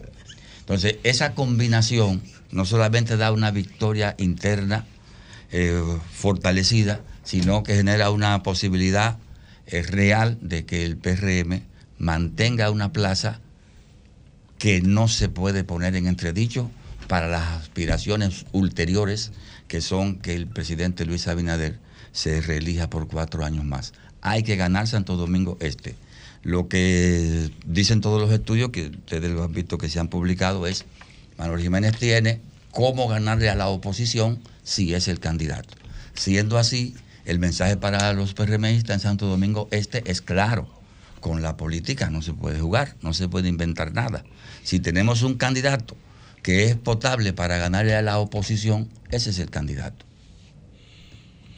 Eh, alcalde, hay una con respecto. Yo no voy a eh, hacer yo creo que el municipio que tiene más competitividad a nivel nacional, siendo el municipio también más grande del país, eh, en este tema de la convención del PRM, es sin lugar a dudas Santo Domingo Este. Eh, ¿Cómo usted ve eh, la armonía PRMista entre los cuatro aspirantes que quedan ahora? ¿Son cuatro o no? Un poco era la pregunta de. ¿Y todos Nayib. apoyan a Luis, todos los aspirantes? Todos. Ok. Pero hay un solo que está haciendo su propaganda junto con Luis. Se llama Manuel Jiménez. Todos apoyan a Luis. Todos. Sí, pero búscate la Está bien, propaganda está bien. Gracias, Está, gracias. está bueno la diferenciación. Adelante, Pero- alcalde. Sí, y nos reunimos frecuentemente, los cuatro candidatos. A todos, sí. Sí, sí, sí. Con Sí, han hecho, con- han hecho varios encuentros. Correcto, con la comisión. Hay una comisión, que es la Comisión para las Elecciones Internas, que la preside el ministro de de línea de. Y cada vez que él siente que nos debe ver a los cuatro, nos junta y nos ponemos siempre de acuerdo de forma armónica. El- la última reunión fue esta misma semana, que la presidió Wellington Arnott, que es el delegado del partido para las- el proceso en Santo Domingo Este. Una comisión, ahí está también eh, Milton eh, Morrison. Es una comisión bastante equilibrada que administra el proceso. Y cada vez que hay alguna diferencia o una queja, cualquiera de nosotros lo puede hacer frente a esa comisión y nos reúne. Hasta ahora ha sido un ambiente muy bien llevado. Esto es Uno muy bueno. siente, Manuel, uno siente desde fuera, digo uno siente porque uno no está dentro de ese proceso, ni tampoco es eh, munícipe de esa demarcación de Santo Domingo Este, como si existiese una animadversión del liderazgo político, del liderazgo, no de las estructuras del partido, del liderazgo. Y esos tres candidatos forman parte de ese liderazgo de Santo Domingo Este, una animadversión hacia Manuel Jiménez, la permanencia de la alcaldía de Santo Domingo Este, y también uno siente como si uno de ellos no resultase eh, vencedor de esa contienda, pudiera producirse algún tipo de conflicto, de división y eso a posteriori. ¿Es así o es simplemente una percepción? Bueno, la percepción es por el territorio que es Santo Domingo Este, lo que significa este proceso para los demás procesos. La política, el centro en este momento de la política es Santo Domingo Este. Y, y es normal que así lo sea. Fíjense, aquí no hay eh, primaria para los alcaldes en el distrito, ni en Santiago. En- bueno, so- somos Cristóbal. 435 entre ayuntamiento y, Y distritos directores de. Y hay en dos, En dos, solamente primaria. por la importancia. Nosotros Santo Domingo Este y en Santo Domingo Oeste. Oeste, que ya sabemos por qué, que hasta se puede explicar, allá hasta se justifica. En Santo Domingo Este es difícil justificar porque hay primaria. ¿Y por qué, por qué se justifica en el oeste? y Bueno, no porque entró este? Francisco, porque entró Francisco Peña con su militancia, con su verdad, su, su, su- su arrastre que lo tiene, fue alcalde varias veces. Su equipo y quería ser, quiere ser alcalde. Entonces, normal, es normal que el PRM le dijera, bueno, pues como el alcalde es de nosotros, porque el alcalde de Santo Domingo eh, Oeste es del PRM. Así que Andújar. no se- Andújar. No se veía bien que el PRM se reservara esa plaza si no iba a ser para el mismo Andújar. Claro. Así que le dijo a Francisco, bueno, pues entonces compite. Una negociación. Una negociación. Eso pero eso bien. se entiende porque eso es, es nuevo, Francisco. Ok. Allá no. Allá debieron reservársela. Bueno, por, como en todo el país. Ok. El país, el país completo no se la reservó, fue por encuesta. Encuestas. Sí, los Allá- otros cubanos. Allá debió ser por encuesta, ¿tú entiendes? Es que por encuesta fue en toda parte. Por excepción, en Santo Domingo este es primaria. ¿Y por qué? No se sabe. Bueno, porque esos, Bueno, esos dirigentes del la presión están exigiendo. el conflicto, No, eso ¿Eh? para- tal vez por la situación Que el del partido puede tener un plan para sacar a Manuel de la Manuel, plaza. una pregunta, Manuel. En- hemos No, visto, y nos llamó la atención, ¿verdad? A mucha gente, que en un debate que se estaba... Pero nosotros aceptamos la primaria y Sí, tenemos claro. que ganarle el domingo. Te decía que en un debate que se hizo, participaron varios de los candidatos, en un momento eh, se presentó una situación, Dios se paró, después te paraste tú, o sea, ¿qué pasó ahí? Y según incluso y en el debate en el de aquí, exacto, de, que supuestamente que se eh, suspendió por la participación. Que dijo Manuel, se mandó aquí. Manuel se negó a participar. Dijiste primero que, se mandó, según, según Víctor Gómez que ya estaba todo coordinado. Ah, las dos cosas, y Manuel después sí, se, mandó fue. Dejémoslo de Víctor. Que llamó Jonathan a Víctor, a Víctor. No, ¿y Víctor? Víctor lo que quería era que se organizara el el Manuel no de maltrata a nadie. Claro. Manuel no maltrata a nadie. De ninguna manera. Porque que Manuel no, no pudiera no maltrata a Víctor. Lo que, lo que hay que No, ver no. es, es que si fue que Manuel no pudo, no Debilita el pudo no quiso. Claro. Debilita el Vamos a ver. Es sencillo. Es sencillo, vamos a ver. Se hizo, se organizó los jóvenes, de, se llama Jóvenes por el Cambio, es un movimiento que preside el ministro De la Juventud. de la Juventud, el Sí. compañero eh, Nino Félix, y resulta que, bueno, normal, siempre llego a la hora, como ustedes ven. Llegamos, Dio y yo llegamos juntos, por cierto, eh, luego llegó el ministro e iniciamos con nosotros dos.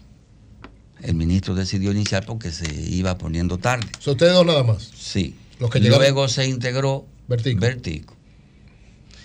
Y bueno, no, no llegó Adam, llegó ya al final. Y entonces el primer turno se lo otorgaron a, A el compañero Dio. Entonces Dio habló y dijo, bueno señores, pasen buena noche. Yo me tengo que ir.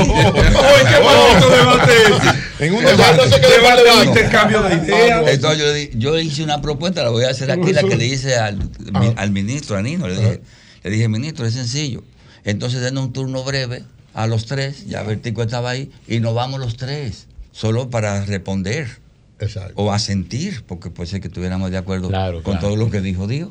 Pero él no quiso escuchar y dijo, no, es que yo tengo otra cosa. Digo, no, ahora sí no. Entonces, obviamente, yo le dije al ministro, no, pues estoy. No, No, quiere juntarse con Manuel. Y en el, Y en el caso de aquí, en el caso en el de aquí, en el caso en de el- Víctor, Sí.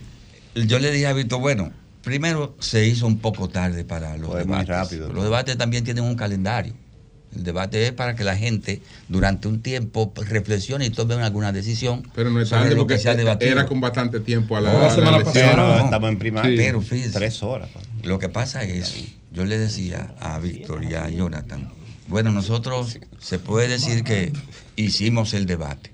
Si el debate se entorpeció, uno se, se fue adelante, el otro llegó tarde y el otro no llegó. Ese un debate no lo puedo hacer Uno se fue solo. adelante, el otro llegó tarde y el otro no llegó. Correcto, Dios se fue adelante, Vertico llegó tarde y Adam no llegó. Entonces es un debate que usted dice, "No, dejémoslo para el año que viene, a ver si le cambia la mentalidad a esos compañeros, esas cosas se respetan. Porque usted, usted sabe el tiempo, en lo que cuesta Julio. un minuto de un candidato que está cerrando un proceso Claro, para que claro. lo pongan. O sea, por eso- La preparación aquí desde Hay algo- aquí eran espera. casi cuatro horas. Pero espérate. O sea, por eso que aconteció en aquel debate, tú decidiste no participar en el Es aquí. correcto. Ah, ok. Hay algo, Mira, eso es sincero. Julio, que yo, Eso es sincero, claro. yo No, quiero decir, La logística. muy- eh, porque hay que ser justos, sed justo lo primero, si queréis ser felices, como dijo, como Nayib, dijo Pablo Duarte Díez. Retráctate, Eh, Nayib. no, no, no, no. Yo ayer- oportunidad de sí, oro que sí. te da la vida. No, no, no tengo que retractarte de nada. dura, Manuel, Sí, va- va- para- Ayer, No, no, ayer pero- Julio. pero si te tiene que No, retratar, ¿y de qué? No, pero si te tiene Bueno, que- pero buscan una cámara para retratar. No, Bueno, Mira. retractar. Ayer, ayer yo puse en mi cuenta de Twitter un pequeño sondeo precisamente sobre la alcaldía de Santo Domingo Este. Han votado no tantas personas, pero voy a dar los resultados. Adán Peguero, 13%. Vertico Santana, 17%. Dio Astacio, 21%. Y Manuel Jiménez, 49%. Tengo que ser justo, pues tengo que es la decirlo. realidad. Fue lo que coloqué ayer, le quedan como tres horas. Por eso es que uno no entiende por qué no se la recibe. Y- ¿Cuánto fue la muestra? que- Pero mira la mira la de- Más de mira la de 500, CDN. 500. Manuel Jiménez 56, bueno. Dio 40, Adán 1 y Vertico 1. Dio 40. En el CDN. Dio 40. Y Manuel Diablo, 56. ese centro de cómputo está trabajando duro. Pero eso no son encuestas, eso es Twitter. Un sondeo, un sondeo. sí. ¿Cuánto fue que sacó Manuel en el Manuel, tuyo? 49. Yo tengo la, encuesta de, pero yo no la voy a decir, pero yo la tengo. Manuel. Está bien, gracias. Una del sector No, privado. yo no La- quiero ver las encuestas tuyas. ¿Cuáles son las No, expectativas? la mía nunca te va bien. ¿Cuáles son las No expectativas de participación de la militancia en Santo Domingo Este, tanto para las presidenciales como para esta alcaldía? es alta porque por primera vez los regidores participan en una primaria, por primera vez.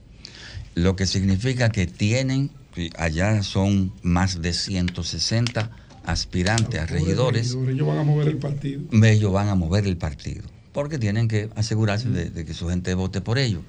Eh, y como es una masa tan grande, de más de 160, significa que habrá una masiva votación y la, obviamente llama también que el presidente está en la boleta número 2, la 1 es la de los alcaldes, somos cuatro alcaldes, también eso genera mucha eh, votación. Fíjense que los demás municipios los alcaldes no van a esa primaria. Eso va a generar alguna baja, Claro. distinto a Santo Domingo Este. A- al final, para nosotros es bueno en Santo Domingo Este, porque este es un ejercicio para que la militancia se exprese el domingo y que hasta una buena plataforma, un buen número, una buena marca, un buen precedente de una gran votación. Y la unidad también. Cuatro alcaldes, más de 160 candidatos a regidores que tendrán que llevar su militancia a votar el domingo. Eso es bueno, también va un poco a garantizar una consolidación del liderazgo. La logística, Manuel. La logística. La logística el- el- y esa chaqueta que usted usa Mm, comúnmente, que tiene una colección. Usted es el diseñador. ¿no? El diseñador se llama, le dicen el alquimista. Un El gran, alquimista. Sí, El alquimista. Un gran diseñador dominicano. Está bonito. Tiene su tienda en Santo Domingo Este. Una gran persona. El alquimista. El dice. alquimista, pero es un. Recuérdense que en Santo Domingo Este tiene una de escuela Manuel. de moda, de alta moda, que la Ah, sí. dirige eh, Martín Polanco, Martín, uno de los brillante. mejores, uno de los Martín mejores Duro. La escuela de diseño de allá. de. Entonces ese señor es el padrino de nuestras escuelas laborales para el área de modas, que estaban todas cerradas y que ya los jóvenes tienen un lugar adecuado donde ir a aprender un oficio de calidad. Entonces la logística, Pero- porque la gente se preocupa, Manuel dice Manuel, tú que tú eres tienes que entender a qué logística se refiere. Sí, Manuel, Pedro, ¿sabe? Pedro? Manuel vino del PLD. cuartos del Lo- día de. que Manuel vino del PLD. A lo primero Y dice que Manuel- Manuel es tacaño. El picapollo, la luz. Dice. La logística son O los cuartos del día de. uno Cuando-. Para transporte, picapollo robo. ¿Por qué tú me estás usted seguro se recuerda. No, Eh, díselo al alcalde. Una de No, las mejores enseñanzas de Juan Bosch es que Vamos a ver. en la política usted tiene que tener simpatía en base a propuesta, en base a un plan. Esa simpatía no se puede comprar. Porque si se empieza a comprarla ya no es simpatía, ya es cliente. Y ahí surgió el clientelismo. El clientelismo Eh, yo- tú romano. eres de lo mío, yo te pago tu voto, yo me- No, eso para nosotros ustedes saben que no Se funcionamos Aprende, esa Pedro, política. haciendo. Señores, decir No, no, no, pública- pero Pedro se refiere a la logística, para mover la gente en transporte. Pero en esa política que yo O sea, de- decir eso, yo lo decía nada. aquí. Bueno, señores, Oye, eso que dice Gracias. Manuel ahí, qué pena que, que eso se deje pasar así. Oye lo que él está diciendo, que él no puede convertir sus seguidores en clientes. No, yo, yo estoy de Y que acuerdo. por eso él. no va a Estoy de Yo acuerdo hago con eso él. Yo estoy de acuerdo con él. No, yo, No, yo yo creo no, yo- él va a repetir, pero. No. por- No, Porque- yo no dije que va a repetir, sino que no va a repartir. dilo Va a repartir. Bueno, Dilo sin Y reírte. esa vaina tiene. Pero hay que hacer un Porque una cosa es la logística. aunque Pedro, aunque. Pedro, aunque Pedro no está hablando Pedro, de no, esa Pedro-. Pedro, y tú eres está- inválido, Pedro. Tú no Pedro- caminas. Pedro está hablando de la logística porque, la transporte, de la porque, la movilización Claro, de la gente, la Claro. dieta, lo, lo que la gente necesita para su trabajo. No, Eso no no es pagado, eso no es no pagado. Y el picapollo, No, no el pagado. picapollo. Los otros, motoconcho. los otros mil pesos que no es gente. el No. picapollo ¿Tú también. sabes lo que hacían? Si ¿Tú no sabes llega lo la que- comida, ¿Tú sabes lo que hacían los guardaespaldas de. Juan Bosch? Oye, Se amarraban a la puerta con esposa para protegerlo. Y el porque picapollo. ellos lo hacían Sí. Por lo que dice Manuel. Hermano, pero Sí, sí, está bien. Eran Bueno, seguidores. Bueno, pues, Creían en Juan Pero- Bosch. Bueno. Honestamente, la situación electoral del país que también. fuimos los PLDistas. que- Eso fue que fue. gracias, Gracias, gracias, gracias le al alcalde. Manuel Jiménez. Ya en una próxima conversación Sí. hablamos de la no, el gestión lunes. y otras inquietudes. Pero gracias. Alcalde, mucha suerte. Gracias. Que Dios le ¿Y por qué acompañe. usted le desea suerte? ¿Eh? ¿Por qué usted le desea Porque, suerte? ¿Usted cree que la porque bien dijo, al cruzar, al cruzar el. Rubicón, Es sospechoso que le esté deseando "Ay, suerte. jalea acta es, la suerte está echada. Suerte, esto no es suerte, esto es trabajo. Cambio fuera. Buenos días a mis colegas del programa y a los oyentes en la República Dominicana y el mundo.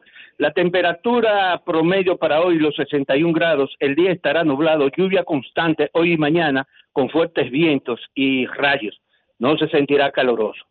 Queremos enviar saludos especiales a los fieles oyentes de este programa en República Dominicana y nuestros, a, nuestros amigos que conversamos hace un par de días con ellos. Son eh, el licenciado Francisco Javier García y su esposa Jenny Hernández, al ingeniero Ramón Rivas y su esposa, la colega periodista Dani, Dania Goris, amiga de todos ustedes también, al comisionado de transporte y Danis Rodríguez y al director del INDEC, Carlos de la Mota. Un saludo especial para todos ellos y a doña Consuelo, su pronta recuperación, salud y regreso al programa.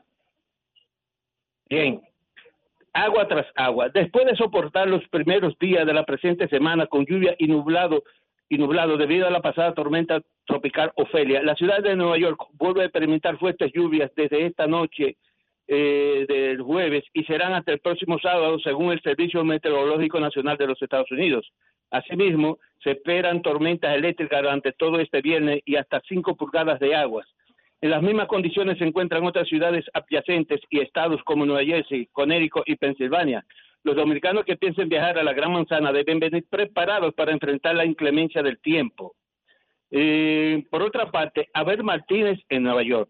El candidato presidencial del PLD, Abel Martínez, llegó este jueves a esta ciudad de Nueva York e inmediatamente se reunió con periodistas en un restaurante del Alto Manhattan, desde donde hizo varias promesas, varias promesas para los dominicanos en el exterior. Dijo que los servicios consulares, entre otros documentos, están elevados de precio y el gobierno tiene que hacerse aliado del pueblo y abaratarlos. Se comprometió a bajar los costos de los mismos siendo presidente, entre otras promesas. Eh, asimismo, prometió que donde haya un dominicano estará a su lado. Eh, Titanes del Caribe. La venta de boletos para asistir a la primera serie de la Liga Dominicana de Invierno, Lidom, entre los Tigres del Licey y las Águilas Ibaeñas, ya están a la venta en la sede del City Field en Queens, en esta ciudad de Nueva York. La serie estará dedicada al primer dominicano en llegar a grandes ligas, Osvaldo Bergil, quien jugó entre 1956 y 1969 con varios equipos. Después de 20 años de conversaciones, 40 reuniones en los últimos tiempos, la serie entre los Titanes del Caribe se celebrará el próximo mes de noviembre, los días 10, 11 y 12. Los precios de la boleta oscilan entre 47 y 200 dólares. El estacionamiento en 40 dólares para vehículos normales y 80 para los de gran tamaño. A la hora de ponerse en venta las boletas, miles de ellas para ocupar los primeros asientos fueron vendidas en la velocidad de un rayo. En otra información, el Departamento de Policía de esta ciudad está instalando en sus patrullas motorizadas lectores de placa para detectar vehículos robados o que hayan participado en un crimen. El informe policial especifica que hasta el pasado día 18, día 18 de este mes, los desconocidos se habían robado 11.663 vehículos de diferentes marcas. Los robos en los cinco condados eh, han aumentado un 18.7% en comparación con el mismo periodo de tiempo del año pasado. Por otra parte, varias tiendas de la compañía Target, una cadena de grandes almacenes en Estados Unidos, cerrarán definitivamente por los constantes robos de su mercancía y amenaza la seguridad de sus trabajadores y clientes. Serán nueve tiendas donde laboran decenas de dominicanos, incluida una en el 517 East, la calle 117 en el sector de Hanley, en Manhattan. Atención dominicanos en Nueva Jersey. Personas indocumentadas en el estado de Nueva Jersey, entre ellas dominicanos, podrán obtener una licencia para instalar sus propios negocios, salones de belleza, peluquería, enfermería, consejería, bodegas, supermercados, restaurantes, entre otros.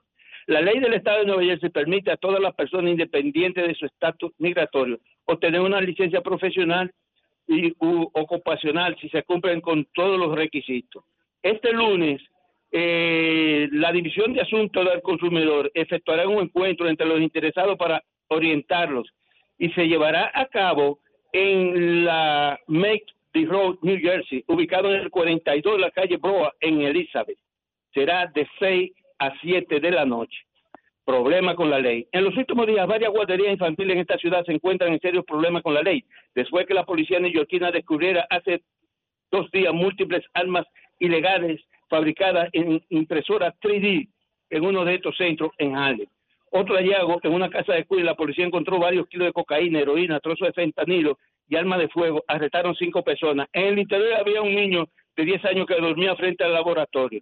Asimismo, hace unos 15 días, un bebé de un año de origen dominicano murió estando bajo cuidado de una guardería en el Bronx tras estar en contacto con la droga fentanilo. Eh, a partir de este viernes y hasta el próximo domingo, el BHD efectuará una feria inmobiliaria a partir de las 10 de la mañana hasta las 9 de la noche en el Hotel Radio Hotel, ubicado en la avenida Antena con la calle 180 en el Alto Manhattan, para ofrecer inmuebles que incluyen apartamentos, casas y para hacer inversiones de diferentes propiedades en la República Dominicana. Por último, policiales. Titúa, titúa, pipán, pipán, titúa, pipán, po, po, titúa. Una persona muerta, varios heridos y pánicos, entre muchos, es el resultado de varios tiroteos en esta ciudad en las últimas horas. La víctima fue frente al complejo de vivienda pública Mercy House en Brooklyn. Los heridos en la avenida Archa en la 147 de Queens.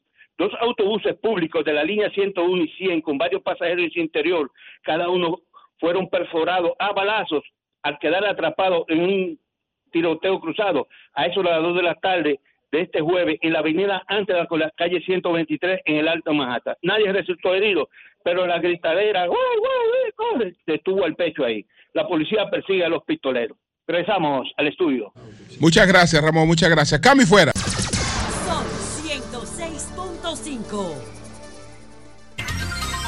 Bien, señores, un saludo para nuestro querido amigo don Fran Micheli. señor. Señor. Especial para sí es Fran. bueno. Que Fran Micheli tomó una decisión correcta hace un tiempo. Eh, se desvinculó, renunció del, del Central Romana.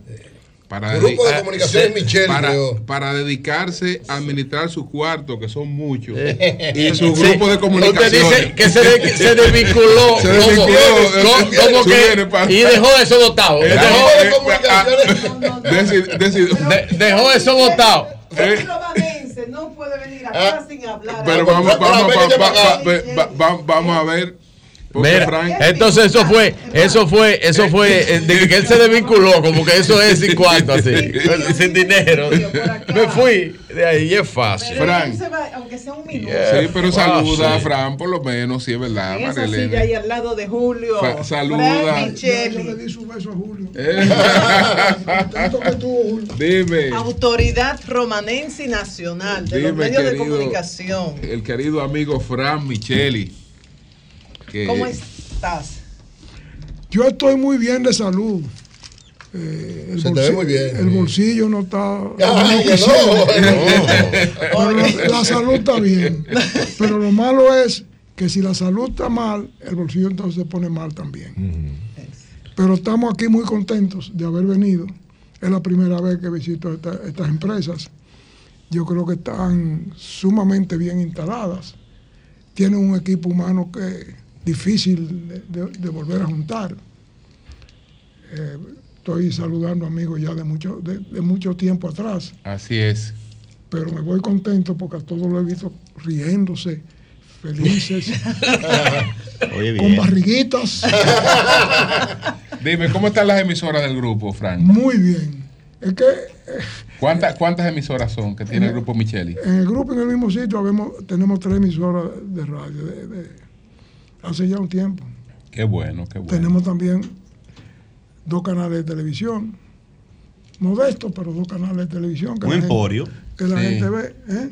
Un emporio en el este. Y que los medios Mira, ¿tú locales. ¿Sabes por qué no te, no te digo cualquier otra cosa? Ay, ay, ¿Por ay. qué, verdad? Porque yo tengo la, la mente limpia, porque yo pago mis impuestos de, de la DGI todos los meses. Ay, papá. Sí, porque si no me están buscando ahorita. ¿Eh? Claro, si no- Pero, pero él lo dice en el buen sentido de la sentido, palabra. claro. Claro, de mayor sí, influencia en el a este, en la romana, en el este entero. Sin lugar a Mira, dudas. por ejemplo, las emisoras de nosotros, que son tres de- en, en FM, eh, tú la puedes... Vamos sí, a mencionarle sí, sí. las tres. Amor FM, Azúcar. no, azúcar no, Amor, Amor FM, Delta, Y 107. 107.5, que esa fue la original mía. ¿Me entiendes? Y entonces, nos está yendo bien hasta ahora. Qué bueno. Digo, Gloria a Dios. Fíjate que nos está, bien- nos está yendo bien, en- Entre comillas. porque yo, todas las semanas, entre martes y jueves, vengo a hacer mis gestiones a la capital. Si yo no hago gestión, no mastico. Entonces, Búsqueda de publicidad, búsqueda de Ah, contratos, sí, sí, sí. búsqueda Entonces- directamente. Entonces hay que coger para los sitios altos de aquí, por ahí, por la doctor Delgado. Tienes todas 25. esas puertas abiertas, pero tú eres un hombre con todas esas puertas abiertas. Bueno, en algunas sí están bastante abiertas. Porque cuando ya tú vienes ahí, el poder de la romana te ha abierto todo. Eh. No, pero es verdad, eh, no- nos está yendo bastante bien. ¿Y ¿sabes? la romana cómo está? Bueno, si tú me preguntas la romana, yo te, pregun- te diría a ti, bueno, depende qué zona de la romana. Por ejemplo, la- el balneario Caleta, que está en el sur oeste de la romana, eh, le ha ido bien en los últimos dos años y pico, porque nuestro presidente eh, ha ido como seis veces a ese, a ese lugar. La última vez que fue fue hace como cinco días y él ha, ha hecho que se remodele la cosa un poco. Y después el resto de la romana que tú conociste, tú sabes que esta puede ser como una hija mía casi. Ajá. Sí, el papá, fíjate cómo son las cosas en la vida, fíjate que tú no sabes eso incluso. Cuidado con lo que va a decir. No, no, no, no, no, no, no, no, nada, nada que te Nada que me vio desnuda No. ni nada de No, eso en no, la galería no. de mi casa jugando, siendo niña. No, no, no, no, fíjate bien. Cuando yo tenía como 5, 6 a 7 años, primero debo decir que el papá de él era médico y especialista, aparte también como laboratorista, en, ro- en una romana pequeña.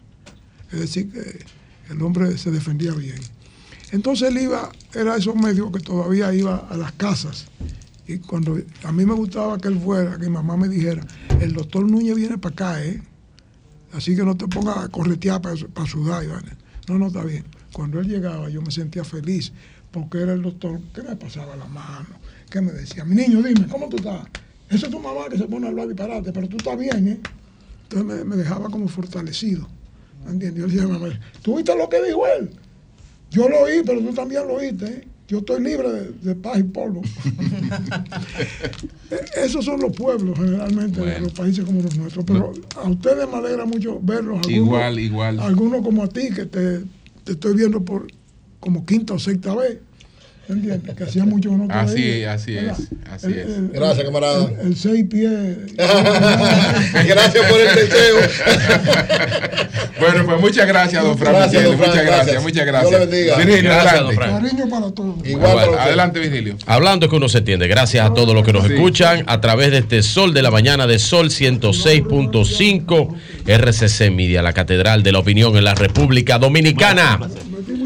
Miren, Para nada. Es un maestro. este domingo, este domingo, el PRM tiene uno de los compromisos más importantes de cara a las elecciones de febrero y a las elecciones, por supuesto, de mayo.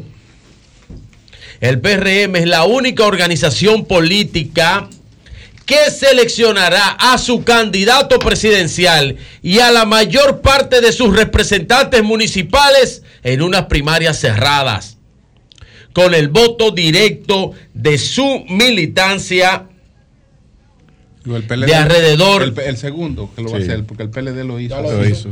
El PLD Votó. El PLD ver, es fruto- es un hizo- proceso interno. Eso- eso no una una primaria, una consulta. Una pero. Se votó. Acuérdense. En la se hace lo mismo que se. Es el nombre, es el nombre que Es cambia. lo mismo que se No, hizo no, ahí, no, que no. se va a hacer la Pero gente le dijeron consulta. No digan que ustedes violaron la ley, ¿oíste? Le dijeron hubo consulta. violación. 3 millones eh, 60 mil electores inscritos en el padrón del Partido Revolucionario eh, Moderno. ¿Cuánto? 3 millones 60 mil electores. El presupuesto del proceso es de 600 a 700 millones de pesos, es la cantidad que se estima gastar en este proceso. El, PRR, el PRM como partido eh, tiene un estimado para gasto de 150 a 200. El resto lo va a aportar la Junta Central Electoral, contemplado también en el presupuesto de la propia Junta.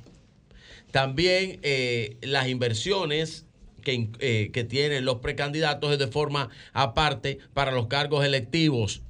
La inversión del partido, eh, la, la CNI, eh, la Comisión Interna de, de Elecciones del PRM a cargo de el, el aquí secretario de organización del PRM, donde Línea Ascensión, que está llevando el proceso hasta ahora de manera exitosa. Eh, la Junta Central Electoral le va a corresponder la logística y despacho de todos los equipos a ser utilizados en el escaneo y en la transmisión de los datos desde, las, eh, desde la sede a la Junta Central Electoral, además de la contratación de cinco funcionarios de las 5.179 mesas que tendrá esta convención distribuidas en 1.519 recintos electorales, a lo que se sumará a un personal ascendente a 25.895 personas. Eh, esta, esta cantidad eh, de inscritos en el padrón tendrán acceso para escoger a un candidato presidencial, 5 mil regidores, o sea, concejales, como le llaman, concejales municipales, y a dos alcaldes. Estamos hablando que escogerán su candidato presidencial de manera directa 5 mil regidores y vocales, 90 directores distritales, así como los alcaldes en las primarias de Santo Domingo Este y Santo Domingo Oeste. El horario de participación para todos los PRMistas es de 8 de la mañana a las 4 de la tarde. Esto envía un mensaje claro a la sociedad de que el PRM y principalmente muchos se han preguntado por qué el presidente de la República se está sometiendo a un proceso democrático abierto en su propio partido, cuando él, si, si hubiese querido, se hubiera garantizado eh, eh, la reserva hasta de su propia candidatura. Pero el presidente quiere ser legitimado por su propia estructura partidaria, por la fortaleza de su partido, por sus, eh, eh, sus compañeros del partido, para que no haya duda de que el PRM es ahora mismo no solamente el partido más grande, fuerte y poderoso que tiene la República Dominicana, sino que el PRM es hoy el baluarte de la democracia partidaria en la República Dominicana, garantizándose eso este domingo.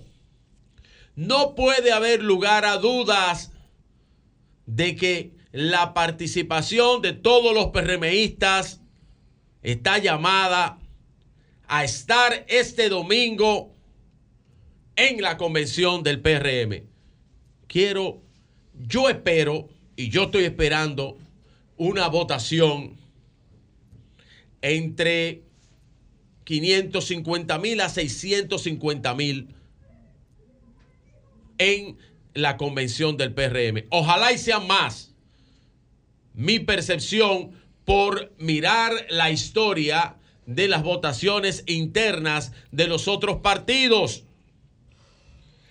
como ustedes bien hablaban, en la consulta del, PR, del PLD, que no era, no era convención, era consulta, pero habían algunos datos interesantes y de algunas otras también donde participaron otros eh, aspirantes en otros partidos. Así que lo aproximado a votar en las elecciones internas de los partidos usualmente ronda entre el 10 y el 15%.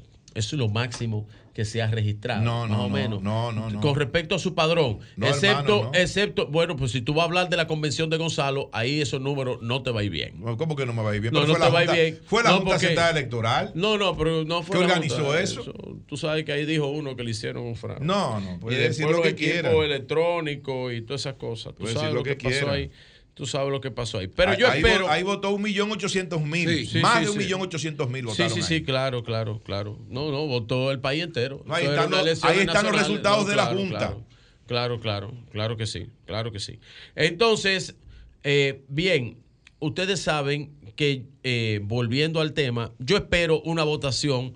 Eh, he, he escuchado hablar a Sigmund Freud sobre Sigmund Freud, ¿verdad? El, el delegado político en su cargo político del PRM, el delegado ante la Junta Central Ele- Electoral, hablando de unos 400 a 500. Yo espero de unos 550 a unos 600 eh, eh, y espero que todos los PRMistas salgan a votar. Ahora, sin embargo, hay una situación.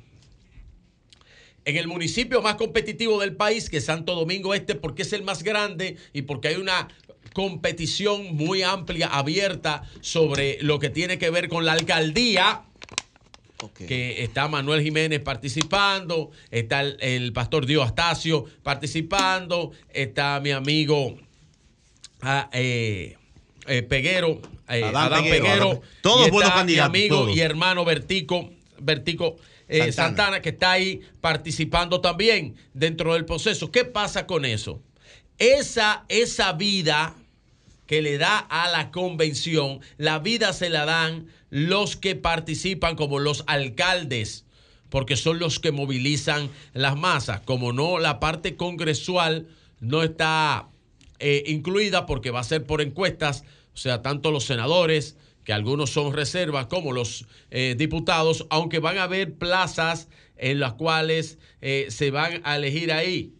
Regidores. Regidor, no, los, los ediles, concejales, son los que se van a elegir ahí, son más de 5 mil eh, eh, eh, que van a elegirse a esas candidaturas. Se finalizó antes de ayer el proceso de impresión de las boletas y a partir de hoy se van a entregar en cada uno de los directores de mesa todos los kits de votación y se darán el, el sábado las instalaciones de los equipos de cada demarcación. Yo quiero decir algo para finalizar este comentario que solamente se lo dediqué a la convención del PRM. Esto es una fiesta de la democracia.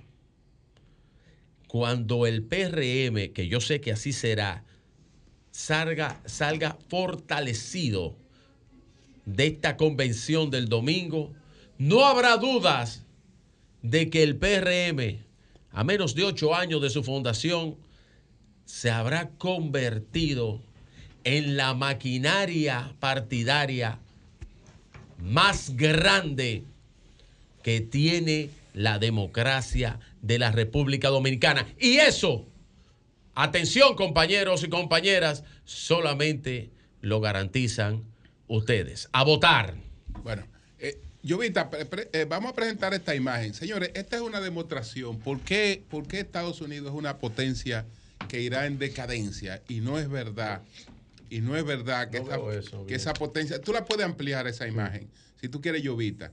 No es, no es verdad que esa, que esa potencia eh, podrá eh, competir con, con una sociedad como, como, como la sociedad china. ¿Qué es eso? Ese manganzón que ustedes verán ahí. ¿Es el, ¿Es líder, Photoshop? es el líder de la mayoría demócrata. ¿Cómo va a ser? Él está eh, abogando por la libertad de indumentaria en el Capitolio. No, pero eso ya.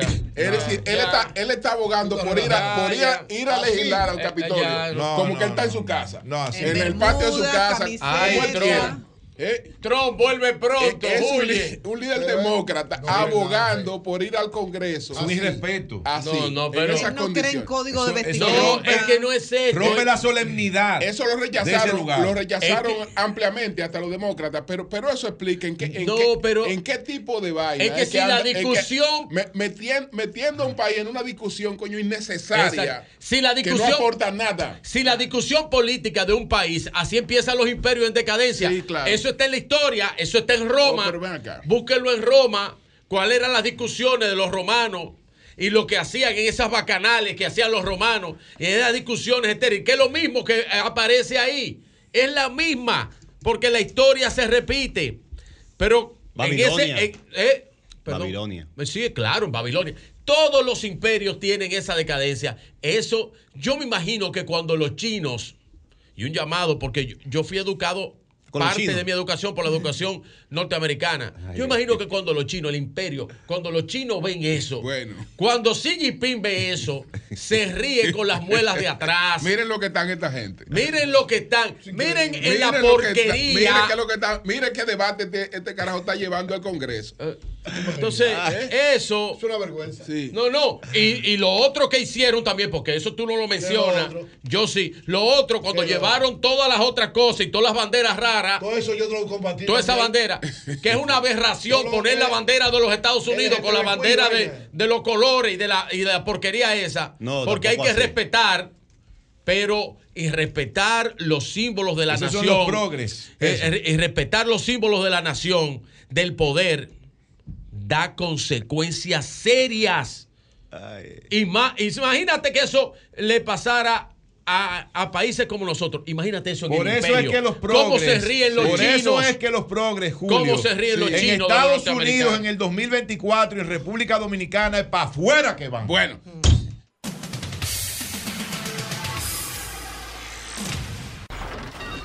Comunícate 809-540-1065. 1-833-610-1065 desde los Estados Unidos. Sol 106.5, la más interactiva. Bien, bien. Un saludo para don Antonio Espallá. Pájaro ahí en el PLD, Sí. no hablemos de pájaro. Bueno, no, no, que estamos en el aire. Buenos días. Adelante. Buenos días, buenos días. Buenos días, Julio. Adelante, adelante. José García de los Jardines del Norte. Sí. Eh, ya el domingo, si Dios quiere, va el Partido Revolucionario Moderno a las primarias.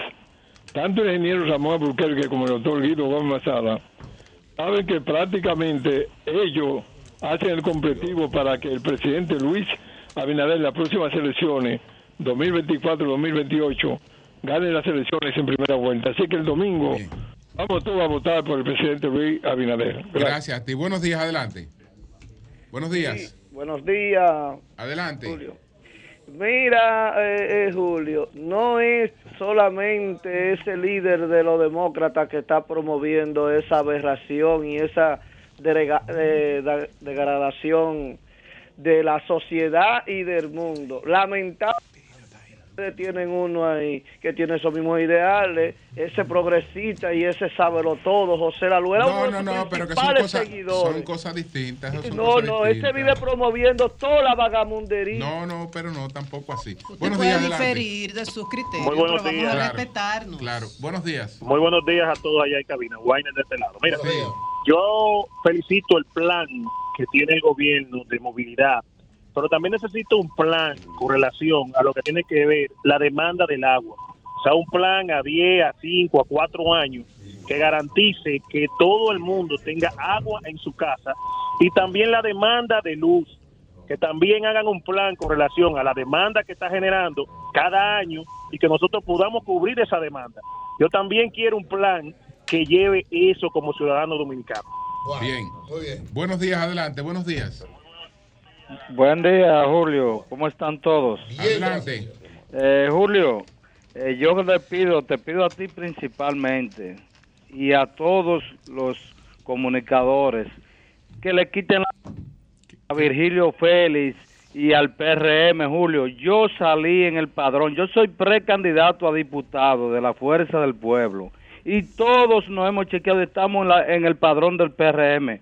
Por favor, de, des- de- desmancaren a estos irresponsables que nos metieron en ese padrón chatarra. Hay, que, Julio, hay que eso decir, no- hay que decir, Julio. ya tanto de Virgilio como del PRM y desde Línea Ascensión. Son unos charlatanes. No, no, no, no, no, no, tampoco, no, tampoco así. Pero hay que decir, Julio, que tanto el Partido de la Liberación Dominicana como la Fuerza del Pueblo llamaron a su militancia a abstenerse de participar en las primarias cerradas del Partido Revolucionario Moderno el próximo domingo. No tiene nada que buscar un PLDista ni un fupupista, tampoco tiene que buscar nada. ¿Un qué es un fupupista? Sí, de la FUPU. ¿Y cómo tú quieres que lo diga? Gracias a Dios, son, son tus aliados. Son, son tus aliados. ¿Cómo es fupupista o fupista, por fin? No, fupista. Y no tus era FUPU. aliados, tus aliados. Digo, no, eh, eh, eh, ¿cómo era la cosa? FUPU.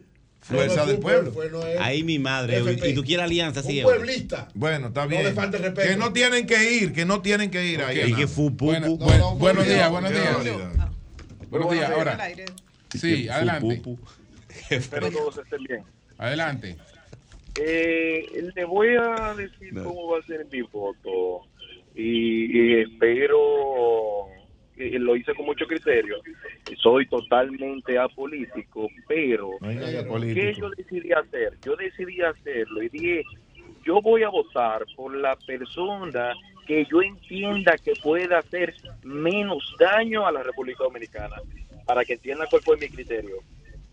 Y yo dije, bueno, el que yo entiendo de los candidatos que en algún momento ya futuro ya viene por ahí, voy a votar por Luis Abinader, no porque sea el mejor. Entiendo que es el que menos daño puede crear. Pero no, no hay apolíticos, ¿oíste? Tú tal vez seas no partidista. Eres no partidista, pero no apolítico. Todos somos políticos. Bien, pero ¿vas a votar entonces mañana? Bueno, buenos días, adelante. Buen día, bendiciones para todos ustedes, los del sol de la mañana. Adelante. Toque de queda de la República Dominicana. Gracias. Fíjense, eh, el señor Virgilio debe de saber que el municipio de San Antonio de Guerra, el padrón está lleno de miembros de la Fuerza del Pueblo y del PLD que limpien ese padrón porque así cualquiera llega a, tres, a esos tres millones y pico y que se deje de estar hablando tanto porque este país está claro de que para afuera que vamos.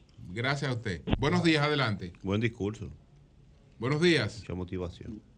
Julio, Adelante. yo me quedé esperando la respuesta, la respuesta de Virgilio, cuando yo dije que cuando la casa está organizada, ellos entran a la organizan. ¿Se acuerda? Es es el profeta del barrio que habla. Ok, ok. Gracias, camarada. Bien. Buenos días, adelante. Buenos días, Rafael de Villamella. Virgilio. Adelante. Sí, eh, eh, el grupito de la oposición se le sienten los nervios. Ahora el ataque es que el padrón de, del, PR, del PRM está lleno de, de la oposición. Luis Cuatro más, eso no lo despinta nadie. Manuel Jiménez Santo Domingo Este. Ay, mi madre. Gracias a ti, gracias a Qué ti. llamada. Buenos días, adelante. Gracias, Buenos días. gracias, José Es mentira. Buenos días. Buen día. Buen día. Sí, buen día. Sí. Eh, ah, ¿Cómo se llama el, el señor que, eh, ¿cómo se llama? Que, que murió en estos días.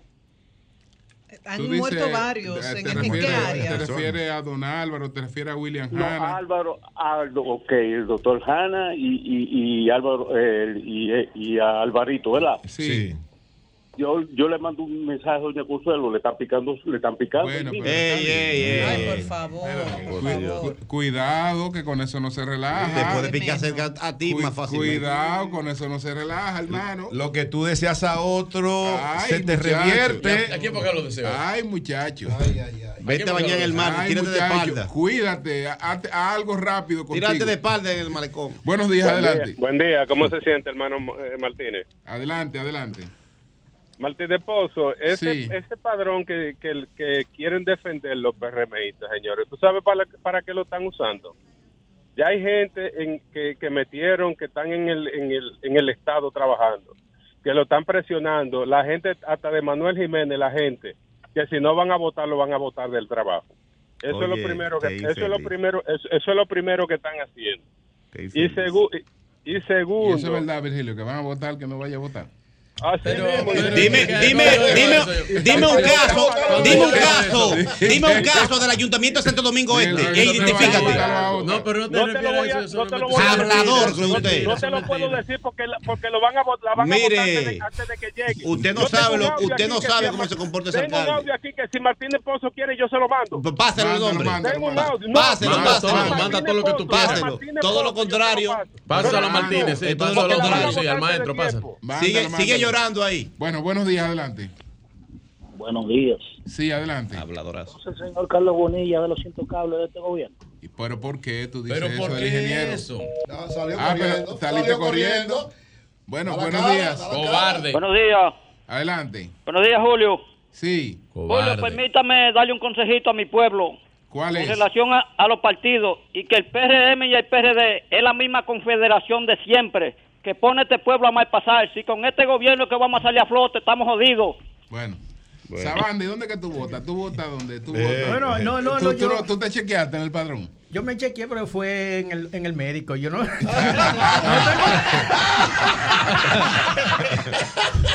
Chequear, uno no sabe. Por cierto, buenos días, el mejor equipo, caramba, que Saludos. tiene la radio Ey, te- nacional. en Ten el- cuidado con el chiste de hoy. Internacional. Tengo un Y cuento. que está en la silla breve. de la luz. Está en Usted la la silla de la luz. No, la no- no- y, y nota aquí no la luz. que no. Viendo, ahí se ve que aquí está el apagoñango, se fue la luz. Yo le traje un cuento al equipo. Le traje un cuento. Ah, Cuidado, un cuento suave. No, no, un Cuidado que estamos camarada, apareciendo que en todos los padrones. Eh, eh, Sí, en todos los padrones estamos Ustedes Ustedes apareciendo. están apareciendo. Oh, en todos Ah, los pues le padrones. toca, le está toca apareciendo. la, el- el- a ustedes les toca la. Votar en la, en la, en la Allá. En la primaria, en la primaria. Este café era tuyo, Yo era tuyo, Yo votaré eh, eh, en el hermanario, mejor por la primaria. leer la taza. Está bueno ese chiste, camarada. Mira, camarada, que supe Ajá. Eh, a los pastores cuál es el carro que Ten más les gusta. Sí, a los pastores. ¿Cuál es el carro que más les gusta? ¿Cuál es el carro el que más le- convertible. ¿Y por qué? Sí, porque lo convierten al Señor. No, pero- Mira, vamos. Está bien, Está está bueno, está bueno, está bueno. está bueno, está Virgilio, bueno. está bueno. Estoy en la silla de la luz, imagínate, no me pidas mucho, en la silla de la luz. Te alumbraste, te alumbraste. Mira. José, José me envió un código Tengo que yo este no sé qué luz. quiere decir. De- te dijo, de- yo no sé No, qué quiere decir ahí, eso. déjalo- déjalo ahí, déjalo ahí. ¿Y qué es eso? Que. TMM. no- ahí. no, Mira, no sé qué es. Mira, oye, el pana José, mío, no me mande eso, el pana mío que tiene su, su ah, está en buena, está bien. Ajá. Coge para el Tiene su moña. Tiene su moña. Está bien. Bien, económico, pero bien. Y coge para el médico y el doctor le dice, mira, eh, nada de fumar, ¿Cómo? Nada de viajes, nada de restaurante caro, Ajá. nada de comprar nada. ¿Y qué Dice fue? el tipo, wow, hasta que me recupere, doctor. No, hasta que me pague lo mío. Ustedes saben, que le debía. usted sabe, u- usted sabe que me encontré, me encontré a Sabanda el otro día en Santo Domingo Este, en una calle estrecha cerca del ayuntamiento, y lo veo que está, anda caminando. Y Sabanda está escuchando una voz que dice 28. 28. ¿Qué quiere Y Sabanda preocupado veo que se acerca a la pared porque de la pared que sale el sonido. Y dice 28, 28. Y en la pared hay un hoyito y se acerca a Sabanda 28, 28. Y Sabanda mira por el hoyito. ¡Pum! Y suena 29. ¡Ay, está bueno!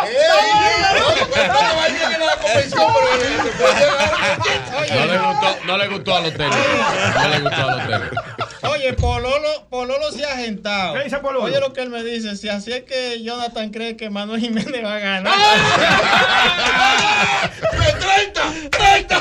Mira, él va a ganar, ¿tú Vamos. ¿sabes por qué? Porque Santo Domingo Este Ah. es un alcalde sin desperdicio. Ay, ¡Eh! sin bueno, bueno, fino. Eh, Bueno. Arréglalo. No, no, Ey, no, Va- no. Vamos a yo ver, le hice un tributo. No salí ni no, que yo lo voy a decir en Está ayudado ahí, Jonathan. Esa, esa pareció un comercial. ¿Cuál es la rutina? Le hice un tributo a Don Álvaro hoy. La Ah, es con la frase de Don Atención, Álvaro. don Álvaro, Sí. entonces, allá en el cielo.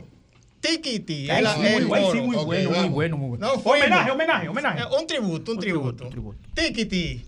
Y amanecemos hoy de que el presidente se acomodó y hasta compró palomitas. Tiquiti. Para que Colombia Alcántara le explique cuál será el final de la película.